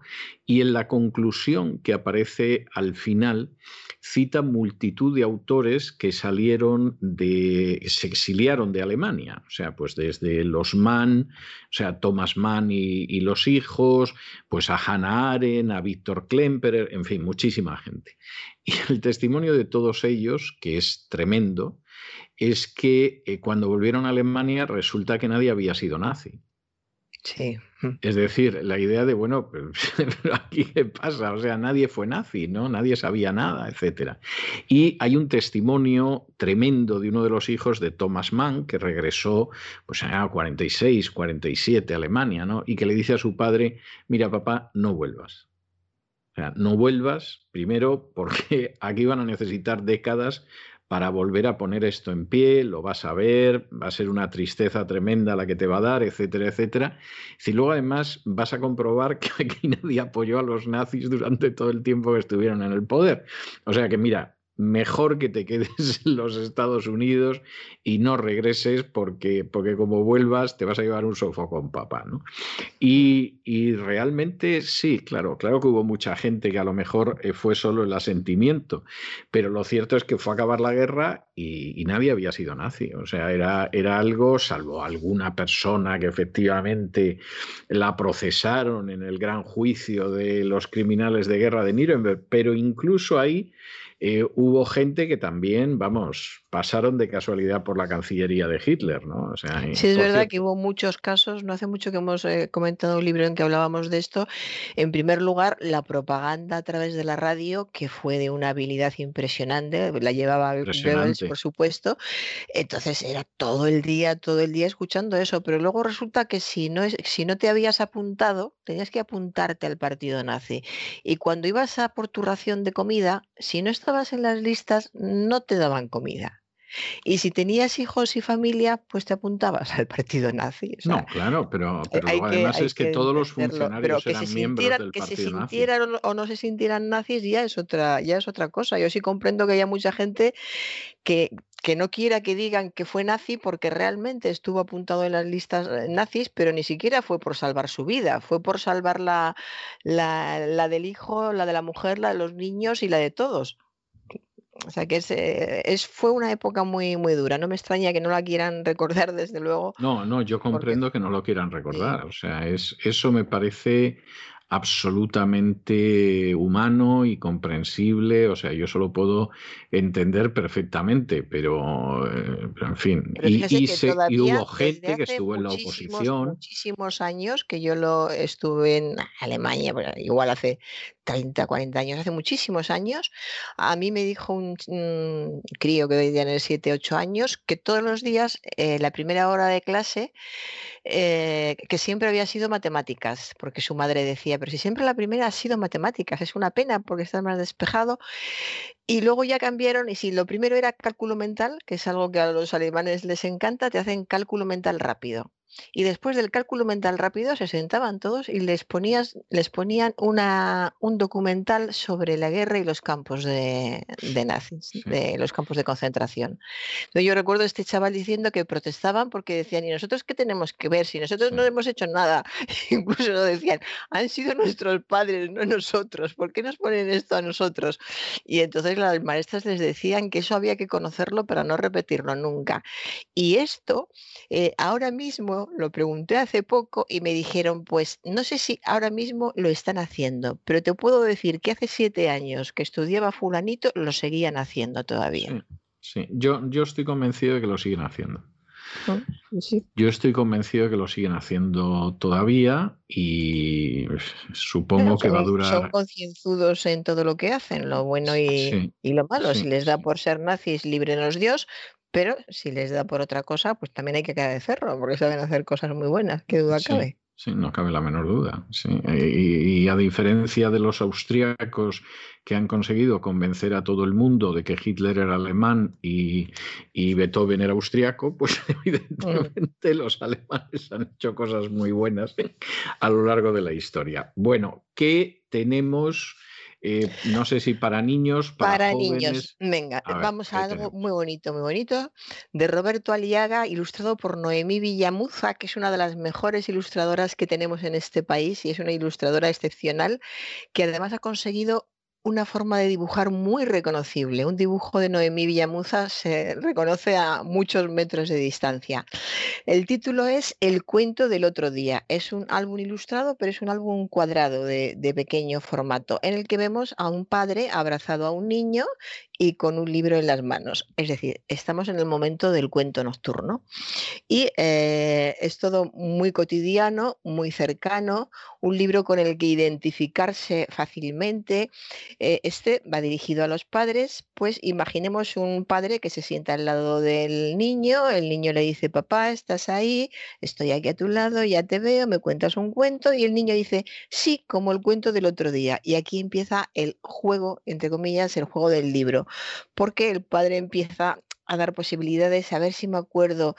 Había una vez un cuento el otro día, cuando éramos dos, dos canguros, íbamos no sé dónde, y entonces el niño va diciendo, no, ese no, pero ya hemos visto eh, pues eh, ya ha empezado el cuento, nos han hablado de canguros, hay una ilustración preciosa de un canguro con su bebé en la, en la bolsa de, de portabebés que tienen todos los canguros. Eh, será el otro día cuando éramos águilas y así poco a poco cuando fuimos águilas, cuando fuimos ardillas, cuando éramos unos elefantes que íbamos por no sé dónde y teníamos las orejas muy muy grandes y estábamos en la bañera y tal y así pues va recorriendo animales y va recorriendo situaciones para ver si se acuerdan de eh, por fin qué, es lo que eran hasta que se duermen, porque se suelen dormir los dos en estos casos, el padre y el niño o la madre y el niño acaban todos dormidos. Bueno, hay un mensaje final muy bonito, seamos lo que seamos mañana, hay una cosa que está clara, tú y yo estaremos juntos. Estos mensajes son oh, preciosos. Qué tierno, qué tierno. Sí, pues sí, es, muy tierno y muy bonito porque además eh, en el momento en que se dice vemos las dos cabezas por detrás, la cabeza del padre con el pelo del padre, la cabeza del niño, un pájaro encima de cada una de las cabezas y, esas dos líneas cortitas, seamos lo que seamos, mañana tú y yo estaremos juntos. Que es un libro ah, muy bonito. Precioso, precioso. Está muy bien eso, sí, sí, sí. No me cabe la menor duda. Pues muchísimas gracias, doña Sagrario. Yo estaba dudando en qué tema dejarle esta noche y al final me he decidido por dejarle la banda sonora, bueno, la banda sonora, la obertura de la banda sonora del Sargento York.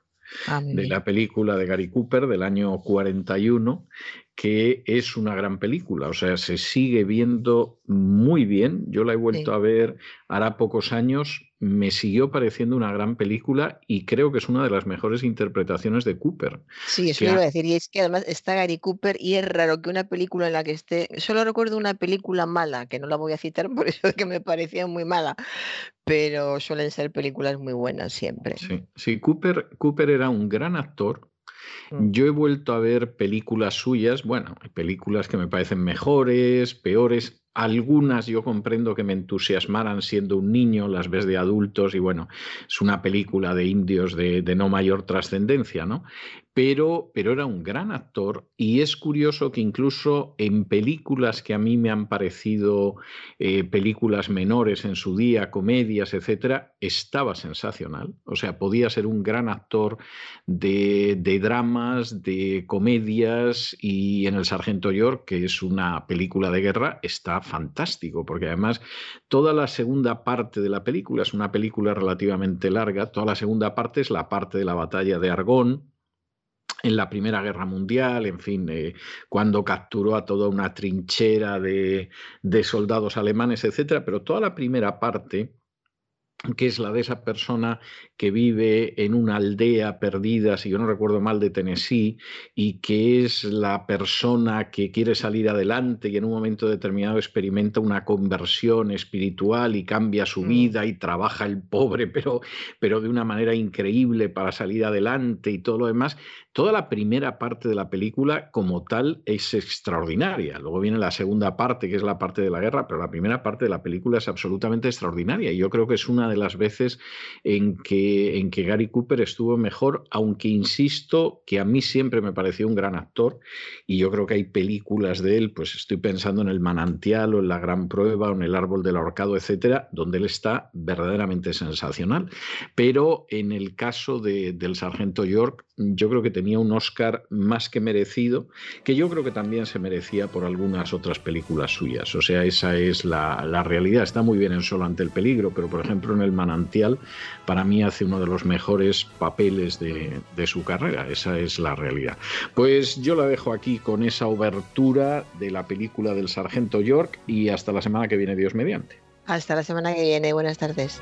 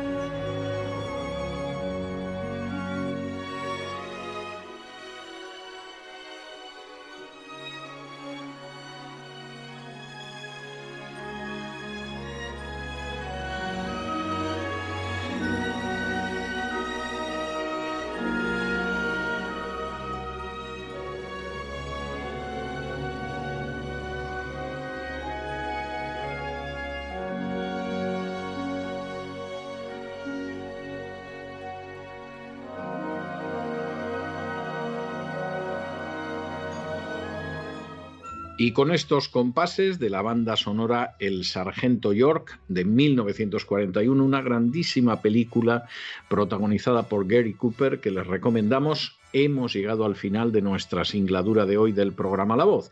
Esperamos que se hayan entretenido, que lo hayan pasado bien, que incluso hayan aprendido una o dos cosillas útiles y los emplazamos para mañana, Dios mediante, en el mismo lugar y a la misma hora. Y como siempre, nos despedimos con una despedida sureña. God bless you. Que Dios los bendiga.